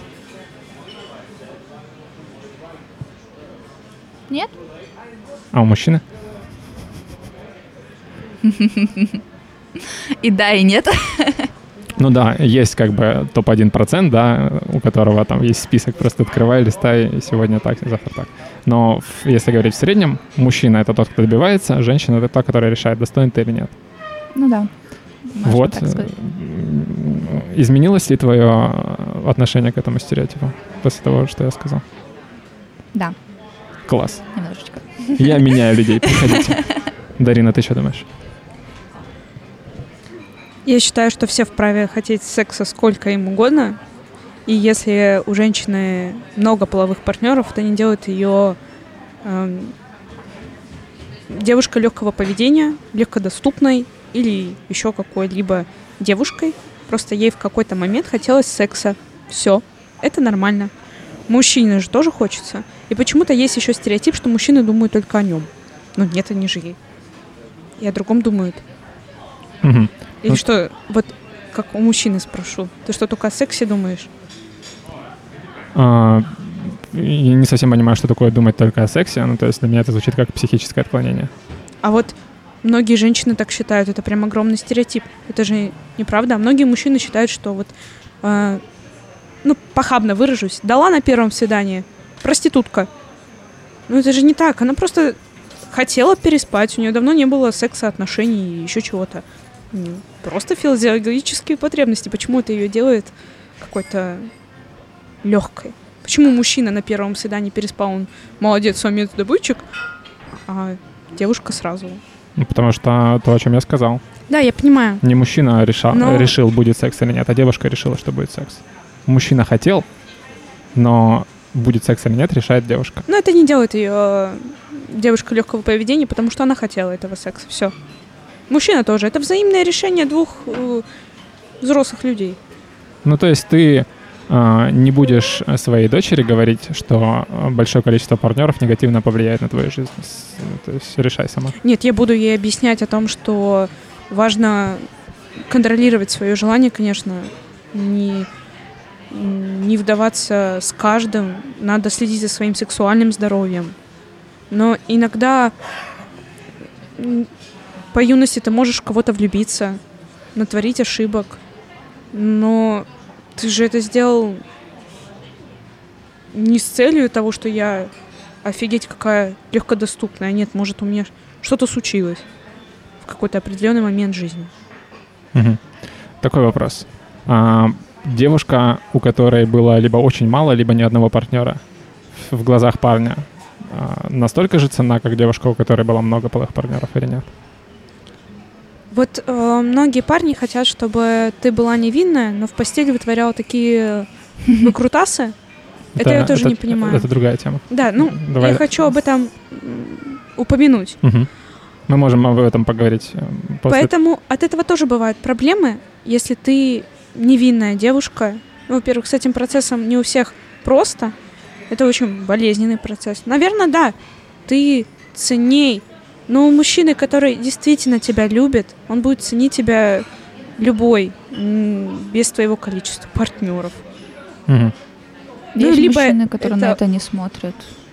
Либо это очень стереотипные мужчины. Ну, в принципе, очень консервативные. Я понимаю, мне бы тоже, наверное, было не совсем приятно, если бы мужчина менял этих женщин направо и налево.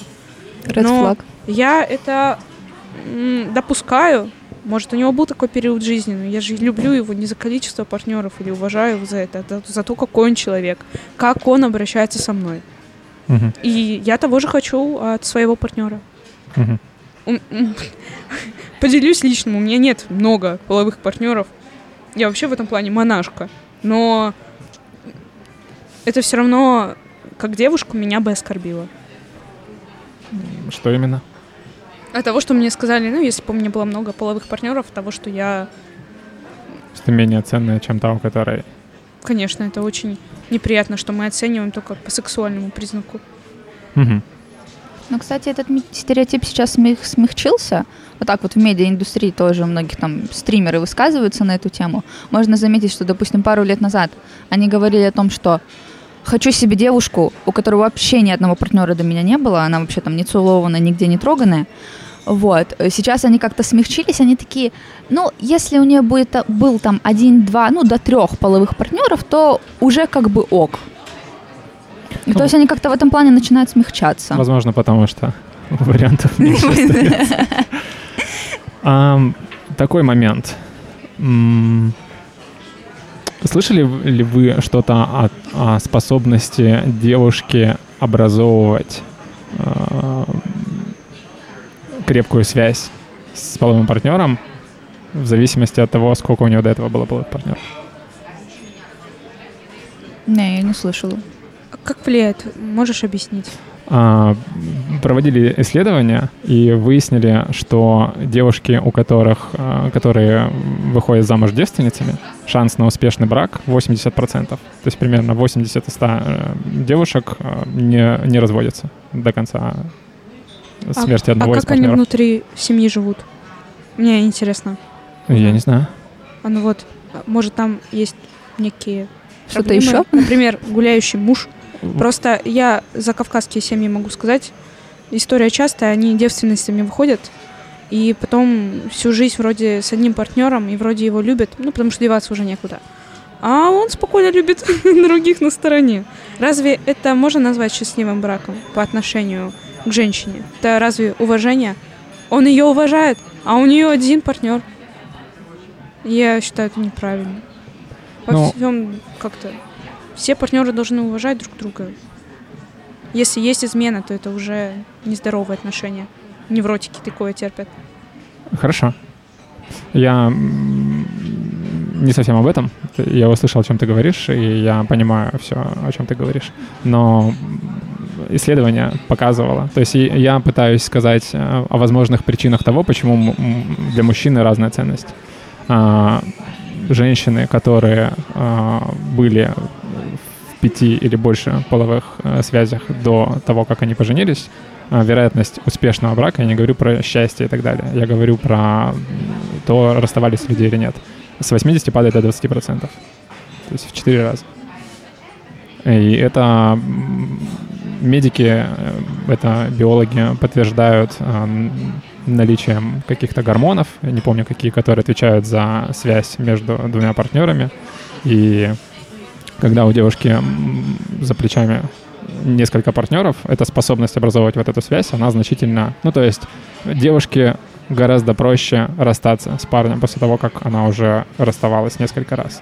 А девушка, которая первый раз в интимные отношения вступает, а, у нее образуется сильная связь, и это прогнозирует а, более длительные отношения. А, теперь понятно. Но это больше, ну, как мне кажется, на психологическом плане. Да, уровне. еще это делает все-таки ее уязвимой. И такие девушки часто попадают э, не в очень приятные ситуации. Ну, мы можем вернуться к вопросу «плохое кричит, а хорошее шепчет». Понятное Нет, дело, что на слуху всегда плохие случаи, их нужно иметь в виду, но э, важно понимать, на мой взгляд, что если цель — это успешные отношения, а на мой взгляд успешные отношения — это которые не распадаются, то нужно делать то, что увеличивает их вероятность, а не то, что их уменьшает. Согласна? на самом деле интересная тема. Я почитаю на досуге об этом.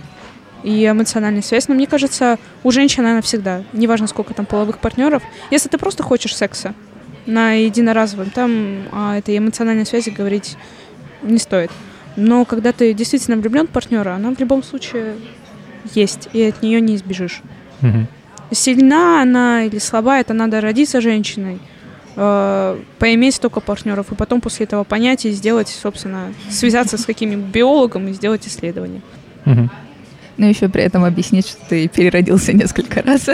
Да, я не могу об этом судить, потому что через такое не прошла, наверное. Хорошо. И второй стереотип — это про то, что мужчина изменил — это не измена, а женщина — измена. А, ну, важно с определениями определиться, что если мужчина изменил, то это измена. Потому что если... Ну, логическая ошибка происходит, что если мужчина изменил, это не измена, то он не изменил. То есть что такое измена? Если мужчина переспал с, не со своей женой, и это по определению считается изменой, то он изменил. Говорит, что он при этом не изменил, это странно. То есть имеется в виду, скорее всего, то, что измена мужчины — это норм, а измена женщины — это не норм. Такой стереотип, правильно? А, и тут тоже э, есть а, разные, скажем так, стороны, с которых на это можно посмотреть и попытаться понять, почему этот стереотип существует. Во-первых, э, до сих пор существуют страны, где разрешено э, многоженство со стороны мужчин. То есть мужчина может иметь несколько жен, а женщина при этом не может иметь несколько мужей. Как вы думаете, почему? А, Это еще при войне, наверное, было, чтобы больше потомства было. Ну, род сохранялся. Мгм. Ну, то и есть так сохранилось. один мужчина с несколькими женщинами может оплодотворить сразу всех, а одна женщина с несколькими мужчинами все равно оплодотворена только Да, она. только Да, там процесс дольше занимает, если одна женщина и много мужчин. Ну да. А так это быстрее, естественно, происходит. Ага. Ну, возможно, это с точки зрения э, репопуляции э, более быстрое, возможно, что-то другое. И еще такой момент, что, опять же, про эмоциональную связь. Что есть мнение, что мужчина во время такой близкой интимной связи, как секс, образует, из-за, опять же, из-за гормональной разницы между мужчиной и женщиной, не образует такую привязанность с партнером, как это делает женщина во время этой связи. И э, поэтому э, отношение девушки к ее нынешнему партнеру сильно э, влияет на то, на решение девушки изменить. То есть мужчина изменяет, э, чтобы просто реализовать свою физиологическую потребность, при этом э, это никак не зависит от его связи с женой, с партнершей главной. А при этом у женщины она с большей вероятностью идет на измену в случаях, когда ее партнер не устраивает. То есть мужчину может полностью устраивать э, его жена, девушка и так далее, но он при этом все равно может изменить. Женщина с гораздо большей вероятностью изменяет, когда ее партнер уже не устраивает. Что думаете по этому поводу? Я согласна, но такое не одобряю. Все-таки у всех у нас есть разум на плечах, уважение к своему партнеру, в первую очередь к своему выбору. То есть, если ты изменяешь своему партнеру, ты изменил себе и своему выбору. Неважно, мужчина ты или женщина. Mm-hmm. Думать мы умеем. Физиологические потребности были, будут, всегда останутся с нами, но человек — существо разумное, он может думать. Да, я полностью согласен и, естественно, тоже поддерживаю э, честные отношения без измен. А, но мой посыл в том, что ваз, важно понимать разницу между мужчинами и женщинами. Полина, ты что думаешь? Я соглашусь и с вашим высказыванием, и с высказыванием Дарины, но просто у меня в такой момент сразу встает непонимание, что, ну вот, для мужчин это просто, как бы, как я уже говорила, ну, допустим, выпустить пар, то есть он, как бы, выполнил свою физиологическую потребность, но при этом, как бы, любит свою женщину дальше и все такое. Но если ты любишь этого человека, если ты готов и хочешь прожить всю, с ним всю жизнь, то зачем, зачем тогда изменять? Чтобы выполнить, опять же, просто физиологическую потребность, а что тебя не устраивает там выполнить свою физиологическую потребность человеком, которого ты любишь? Ну, многое может не устраивать. То есть жизнь не идеальна, люди не идеальны, бывают всякие случаи, проблемы, поэтому... Но если тебя так в корне все не устраивает, вы либо вдвоем садитесь и меняетесь, что не устраивает. Почему не в корне? Ну, может, может быть, опять же, ну то есть ты говоришь про ситуацию, когда любишь, ты говоришь, если ты любишь своего партнера, то зачем идти? То есть ситуация не в корне. Все нормально. Он любит, она любит, все нормально. Но он да. все равно изменяет. То есть причин может быть масса. Почему бы не пойти решать эти причины? Эти это идеальный случай. То есть идеальный случай это когда все проблемы всегда решаются и все хорошо. Но идеал существует или нет? У мужчин, ну то есть э, мне сложно будет тебе объяснить, э, желание мужчины реализовать свою физиологическую потребность, потому что я ее знаю. И как бы и, точно так же я не могу узнать, что чувствует женщина в определенных ситуациях. Но факт остается фактом. Это одна из самых сильных, примитивных физиологических потребностей. Ну, то есть это то, что вызывает такое удовольствие, что способствовало развитию мира. То есть все существа продолжали свой род, и благодаря этому все существуют. Все, кто не хотели продолжать свой род, они все вымерли. То есть это самое основное наше, основной инстинкт. Ну, Поэтому... скажу, можно сказать, как да, женщина, конечно. женщины сейчас, ну, особенно в современном мире, у них есть такое же желание, они могут любить своих партнеров, но что-то может не устраивать в плане интимных отношений, они могут спокойно гулять на стороне.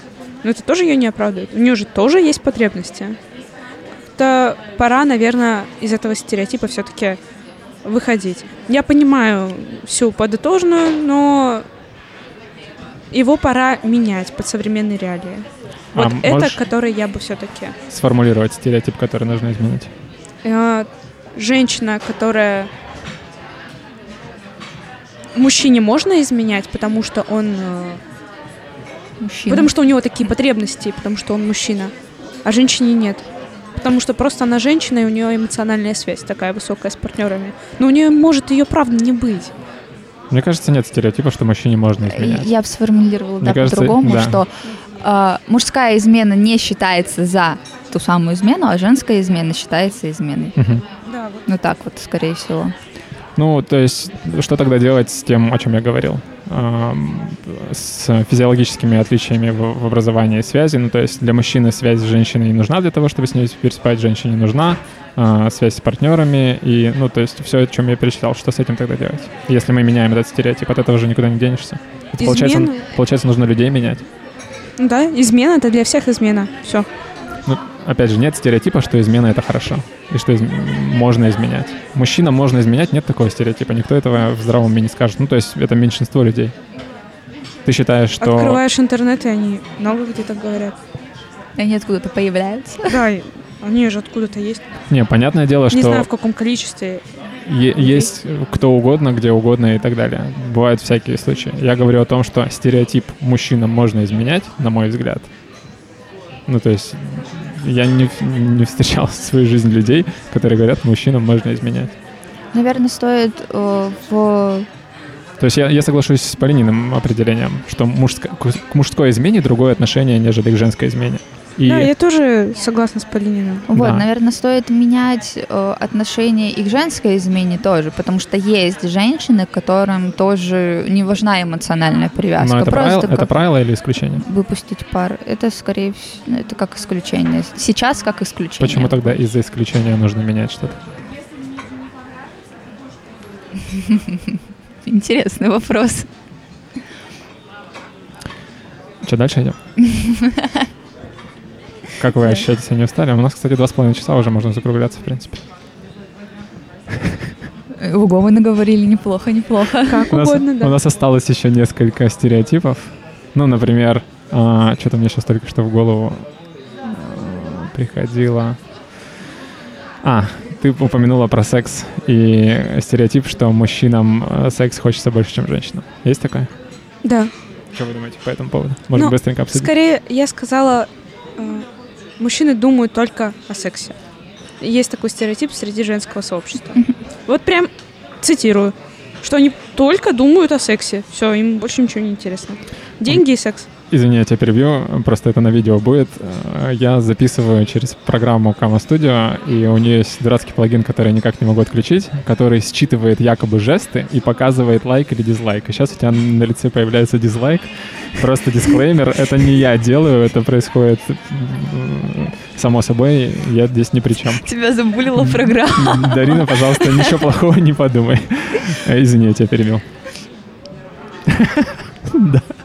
Это хоть фразы, вот которую произнесла Дарина, что женщин, некоторые женщины думают о том, что считают так, что мужчины думают только о сексе, хоть и звучит как цитата из анекдота какого-то, но это на самом деле так есть. То есть э, в представлении некоторых женщин есть такое, что когда мужчина смотрит на другую девушку, он сразу представляет с ней в постели все, что можно только с ней сделать. И что она может с ним в постели сделать. Вот. Есть такой стереотип, и на самом деле такой неприятненький стереотип, потому что, ну, есть мужчины, которым... Не, ну, понятно, физиологическая потребность, все такое, но им это не нужно в таком вот прям количестве и вот такое как, определенное количество времени. Ну, я общалась с многими ага, мужчинами. И, и они тебе сказали правду. А, ну вот это вот я не знаю, это надо уже у них уточнять, насколько они были честны со мной. Вот. А, вот интересно, а мужчинам было бы приятно, если бы женщина при виде мужчины сразу представляла его во всех на свете позах? Я вот не знаю, то есть не воспринимала его как человека, а только как сексуальный объект. Я думаю, да. Да? Ну, поэтому женщины являются контролерами в плане секса. Потому что мужчина хочет, а женщина решает, да или нет. Как ты думаешь, приятно будет мужчине, если женщина будет делать то, чего он хочет? Конечно. Мужчина хочет секса с женщиной, поэтому, когда он думает, знает, что она сейчас представляет, для него это будет приятно. А если он не хочет? Ну... Есть же люди, которые сексуалы. Есть другой э, стереотип, что мужчина может заняться сексом с чем угодно, не только с кем угодно. Но это уже... Вот по всем этим фразам мужчина э, напоминает какого-то животное. И это не совсем, что ли... Которое бросается на все как на кусок мяса. Да, это же бы... неадекватно. Это ну... ненормально. Ну да, это животная часть человека, от нее никуда не деться. Важно понимать, что, опять же, я уже несколько раз это повторял, еще раз скажу, что это самый основной инстинкт нас как биологического вида. Потому что если бы его не было, мы бы вымерли. Именно стремление продолжать свой род позволило нам сейчас существовать здесь. Потому что жизнь — это сложно, мир — это сложно, постоянно какие-то катастрофы, всякие ледниковые периоды и так далее. Но э, живые существа, они продолжают существовать именно благодаря тому, что в какой-то момент произошла какая-то мутация, которая сделала так, что маленькая бактерия изо всех сил захотела э, размножиться. И следующая захотела. И это все усилялось, усилялось. Поэтому а, я соглашусь, что это животное поведение, и что мы, как люди, отличающиеся от животных, должны включать свой мозг и эм, решать, что мы будем делать. Потому что важно понимать, что мы не выбираем, что чувствовать и чего хотеть и так далее. Но мы выбираем, что делать. И да, можно людей осуждать за то, что они делают, но не стоит забывать, почему они это делают. Потому что есть вот эта часть, от которой невозможно избавиться. И она иногда берет верх, потому что это очень сильная штука. Ну, то мои люди, чтобы ее контролировать. Да, да, но, опять же, нельзя забывать о причинах. Ну, то есть нужно жить... Э, не, не, не, не стоит, по-моему, жить в мире, где вот это вот плохо, поэтому нужно это искоренить. Нет, это часть нас. Нужно просто быть в курсе этого и с, с, действовать с учетом этого. Но у всего есть какой-то смысл. У плохого и у хорошего у всего есть разные стороны. И если мы берем и что-то отрезаем, нужно быть готовым к последствиям. И на этой нотке Сейчас у меня там еще есть куча Люля, всего, что в конце. А можно стих прочитать? Конечно, нужно. Пожалуйста. Как раз. Давай, когда ты готов. А вот сейчас. Я забыла одну фразу. Ну ладно. Твое место за плитой за детьми, за стиркой и едой. Твое место в целом подо мной. Ты без меня останешься одной. В хрущевке старой с двумя детьми. Тише, тише. Ты лучше не шуми.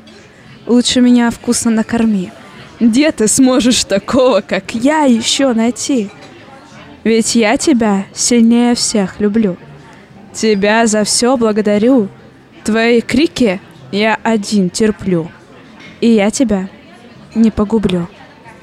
Твое место на заводе, на станке, машине или пароходе, где деньги. Так уж заведено в народе. Какие длинные волосы, какие блокноты. Все вы никчемные банкноты, банкроты. Не понимаете нас. Вы глухоты. Ведь я тебя сильнее всех люблю. Тебя за все благодарю. Твои слезы я одна терплю, и я тебя не погублю. Как можно понять друг друга, если в семье супруга прислуга, если муж вечно криворука, криворука, если вся семья сплошная разуха. Спасибо. Стих про стереотипы, я не могла его Слушай, ну, проигнорировать. Ну, я не был к этому готов, честно скажу. Я думал, это будет просто... А ты прям а, это достойно будет вырезать и отдельно опубликовать. Очень классно, спасибо. Спасибо. Ты, ты молодец. Ну, видно, что ты не первый раз читаешь стих. Блин, классно. А, честно... Это авторский. Серьезно, ты еще и написала это сама? Ну все. Приглашаю, если что, на квартирнике. Мы иногда их устраиваем. Я читаю авторские стихотворения, пишу музыку. У нас есть с ребятами, ну, пока мы записываем, я расскажу. Uh-huh. Мы с ребятами делаем трек, уже сделали, один есть в доступе. Он такой был пробная версия, но можно прослушать ВКонтакте на моей странице Дарина Кабелюк. А следующий готовится вот в конце февраля. Будет. Это чисто моя авторская песня. Ребята мне помогают с инструменталом, записью звука. Я буду ждать. Класс. Всех. Да, э, от себя добавлю трек офигенный. Он очень классно слушается на повторе. Ну, то есть вообще не надоедает. А, раз уж у нас рекламная минутка, Полина, ты хочешь что-нибудь добавить? Ой, даже не знаю. Просто мама, папа, привет. Всех люблю, всех рада видеть. Тёма, брат, тоже привет. Нет никаких проектов, к которому хочешь, может быть, внимание привлечь? У меня именно проектов нет, но у меня есть канал на Ютубе, а, Полина М. Ссылки будут в описании. Ссылки будут в описании. Вот, где можно проследить за моей какой-либо творческой деятельностью, участие в каких-то снятиях социальных роликов, где также принимала участие Дарина. Вот, и многие девочки с нашего факультета, и также, где я веду свою активную деятельность как наставница от проекта «Наставник», который есть у нас на Дальневосточном федеральном университете. Класс. Дарина, ты хочешь еще что-нибудь прорекламировать? Я Или хочу всё сказал? сказать, Леня, тебе огромное спасибо. Так, мы еще не закругляемся. Я просто хочу, можно? Это прям большой, огромный опыт, интересное общение, такие дискуссии, есть о чем подумать. Я многое что посмотрю, пересмотрю. Очень классный проект, авторский. Да. Ты огромный молодец. Во Владивостоке я такого еще не видела. Вообще, в принципе, на Дальнем Востоке подкасты редко встретишь. А тут еще и live, и видеоформат. Это очень здорово. Это не live, мы не в прямом эфире. Но я в том плане, что это можно Без подготовки? Да, без подготовки. Многие люди готовятся, читают уже записанные сценарии. что? А, ну, в А, этом то плане, есть, да. Да, я имею в виду, что лайф, он как живой. Не с- Это, Не срежиссировано. да, не срежиссированный. Все это- true. Это Очень не круто. постановка. Я желаю, чтобы ты продвигался в этом дальше. Мы постараемся поотправлять всем знакомым. Это будет очень офигенно. Спасибо тебе за Конечно. приятные слова. А, Мне это помогает. Все, продолжаем дальше подкаст. Не, у меня была секция с, а, с рекламой, но чуть попозже. Еще пара вопросов. Вы никуда не торопитесь? Нет. Нет. У меня вроде еще батарейки не сели нигде. Мы Про- с девчонками, правда, извини, прям вовремя начала говорить, конечно. Ничего страшного. Мы с девчонками сегодня идем веселиться, отмечать данную сессию. Класс, я Да. вас поздравляю, ну, это закрыли. вечером, да, но мы хотели поделиться, это радостное событие. Мы с Полиной перевелись на бюджет. Ну все, теперь э, держитесь клубасы, все деньги будут там Да. Мы, во-первых, Вся стипендия туда. зажжем, отыграем сессию и проверим стереотипы в действии на мужчинах клубных. Я вас поздравляю. Спасибо. Всем советую быть как девчонки, учиться на бюджете. Ладно. Да, А. Про знакомство. А, Полина, ты когда-нибудь пользовалась сервисом для знакомств? А, если Давинчик ВКонтакте считается сервисом знакомств, то да. А больше, больше никак нигде. Почему нет? Почему не считается? Ну, я не знаю, он просто такой, как бы, не прям, наверное, популярный, как именно отдельные предло- приложения и отдельные, возможно, веб-сайты. А что Пой- это такое? Это группа просто? Да, просто а, это группа. просто группа? Да, Я куда- думал- где, типа, пишешь небольшую анкету о себе, там, возраст, имя, или как, возможно, ты хочешь, чтобы тебя называли. Небольшие какие-то факты, по каким критериям ты ищешь людей, или по каким критериям люди могут найти тебя, вот, и все. Оставляешь эту анкету, она как-то там в группе выкладывается, ее могут видеть, также, типа, ставить, что с тобой хотят познакомиться, не хотят познакомиться, может, какой-то просто отдельный комментарий оставить, и, принципе, все. Но это по разным городам распространено тоже. Прикольно. Я просто слышал много раз, но никогда не видел и думал, что это приложение. Это, оказывается, просто это группа просто, ВК. да. Ну, все равно. Вот такой вопрос. Если бы я сказал, что я решил сделать свой сервис для знакомств, что бы вы мне посоветовали э, сделать не так, как это в других местах сделано? Хорошим приложением для знакомств был Tinder. Но он значительно ограничивал функционал в плане переписки. Было неудобно. И э, меньше платных функций надо делать. Это да. Не вздумай на этом зарабатывать. Нет, ну там в последнее время был перебор. Хочешь увидеть то, заплати. Хочешь пролистать там еще сколько-то анкет, заплати. Кстати, этим грешат российские разработчики. Заб- Забыла приложение, как называется. Вот сейчас Twinbee. Вот там все, что хочешь посмотреть, все платно. За все приходится платить деньги. То есть э, 10 анкет ты посмотрел и все. А если тебе попались э, ну, странные люди, которые вот ну, как раз Полина сказала, обращайся ко мне, как моя госпожа, или там еще вот... Господи, ну, кринж. Еще фотка какая-нибудь странная. ну, Сразу... Со смайликом на лице. Со смайликом на лице, да. Ну, и ты вот такие 10 анкет пролистал, и все, дальше ты людей своего поля так и не увидел. То есть надо делать более доступное приложение для разных слоев. Но Twinbee что прикольно сделал? Он сделал совместимость анкет. Ну, то есть ты там заполняешь э, свои интересы, дату рождения, знаки зодиака, вот эта вся история, твои привычки. То есть такая некая совместимость. Когда ты видишь анкету, ты видишь, что совместимость 90%. Мгм. Мелочи приятные, ты думаешь, а может действительно подойдет, может пообщаться. И наоборот, их срабатывает, когда совместимость там 30%, и такой, что? Надо попробовать, а вдруг, а вдруг получится. Да, это прикольная фишка, она была в Мамбе еще очень давно, А, видимо, Мамба, они ее туда с- скопировали. Вот Мамба мне показалась неудобным приложением. Мгм. Мы маме подыскивали партнера, и мы загружали и меня, и ее на всякие разные сайты. Ой, с кем мы там только не знакомились, вместе с этим сидели, потом ухихикывались, потому что сам функционал у мамбы был очень странный. Неудобный сейчас бы. Вот Тиндер был, правда, удобный. Ну, меньше вырезать. Мгм. А, Прикольный момент ты сказала про переписку. То есть э, сделать возможности переписки, как в телеге. Нет, э, вот почему нельзя так делать? Потому что можно отправлять... Вот текст можно, какие-нибудь гифки, смайлики, хорошо. Фотографии не надо.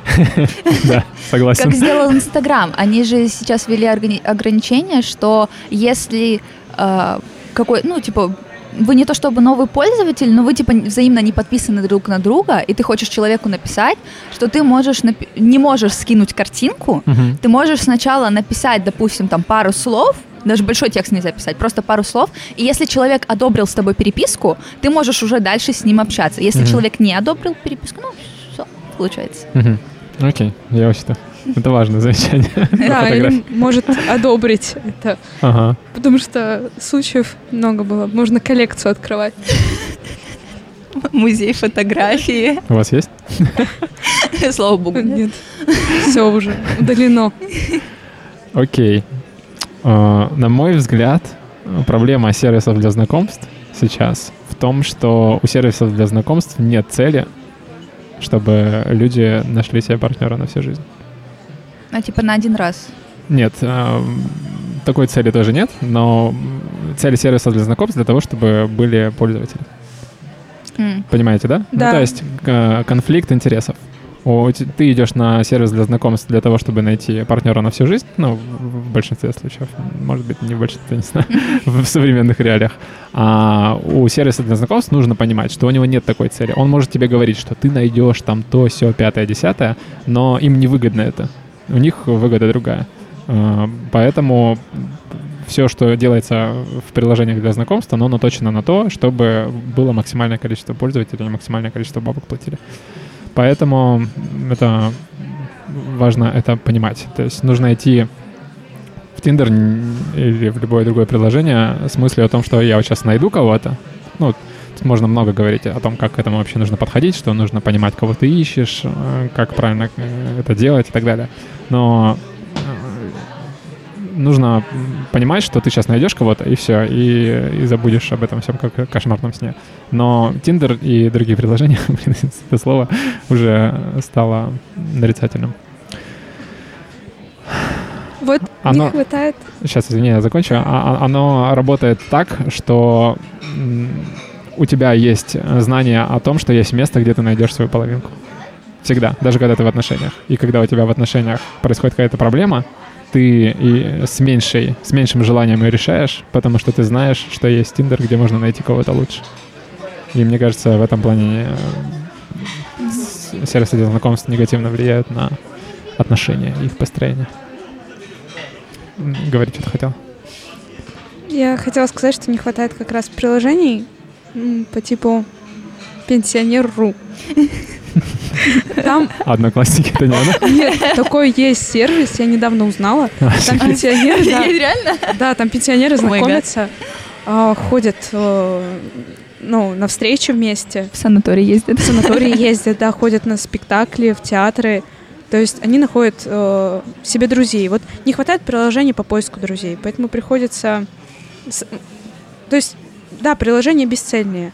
Можно там назвать приложение «Любовь», ты там ищешь любовь, приложение дружба ищешь дружбу, а там эм, супер бизнес ищешь прикольные идеи. Вот как-то хочется немножко разбивки, да. Из-за того, что нет цели, мы все размыты. Мгм. Да, общий, общая цель — это хорошо. Хорошо. Как вы относитесь к религии? Ух ты, куда мы зашли? Это просто быстрый вопрос. мне Нормально. Для статистики я в конце спрашивать решил всегда. Нормально, нейтрально. Ну, то есть э, ты никакую веру не исповедуешь? Ага. Ну, я, я крещенная, меня крестили, вот, но там, чтобы прям я э, придерживаюсь этого, м-м, Ну, такого ты атеистка? нет, Агностик? Наверное, да, скорее да. Мгм. То есть э, твоей жизни это никак не касается, и все религии уважаешь, с людьми нормально общаешься? Да, да, да. Ага. Ну, касается только там, Господи, боже мой, в каких-нибудь таких Не, ну, фразочках, а, и, понятно. все. Ну, так, Ты так све- мне больше. светский человек? Да. Мгм. Дарина? Аналогично. Мгм. Спасибо. А как вы считаете, важно ли э, узнавать э, этот момент у партнера при построении отношений? Да, важно. Да. И вы прям спрашиваете, заводите Да. об этом разговор. Э, Нет, Я да. я не, я, я не спрашиваю. Ну, то есть ты это делаешь всегда, или если все признаки го- говорят о том, что человек с тобой в одном... Когда общаешься с человеком, иногда ловишь его на каких-то определенных вещах и понимаешь, я лучше спрошу, пойму его мировоззрение, потому что религия, она очень сильно влияет. Я некоторое время была очень верующим человеком, я ходила в воскресную школу, мне во многом религия помогла, но в тот момент я была ребенком, я крестилась 10 лет осознанно, но и- я понимаю, если бы я даже придерживалась религии, мне нужен был бы такой же религиозный человек, и я вправе об этом спросить, особенно если я знакомлюсь там, например, в приложении. Мгм. Иногда это даже весомее. Ну, допустим, сейчас я светский человек, я агностик тоже. Но я захочу познакомиться с каким-то мужчином, он там ходит каждое воскресенье в церковь, и, наверное, я как его супруга должна с ним, но я не могу. Я же не верю. Как я... Я буду, получается, не понимать его мир. Мгм. Поэтому об этом, да, важно спросить. Но может быть ситуация, что ты не спрашиваешь, потому что очевидно, что человек не религиозный. Или ты всегда спросишь? Нет, лучше спросить. Прям пунктик. Да. Классно. А, Тема следующего подкаста. Ам, Как бы это сформулировать? Изначально она называлась а, роль отца, отцовское воспитание. Но потом я решил ее расширить в целом про воспитание детей, роль родителей, влияние родителей на детей в плане отношений и вот это вот все. Такая вот следующая тема. И все, что ли?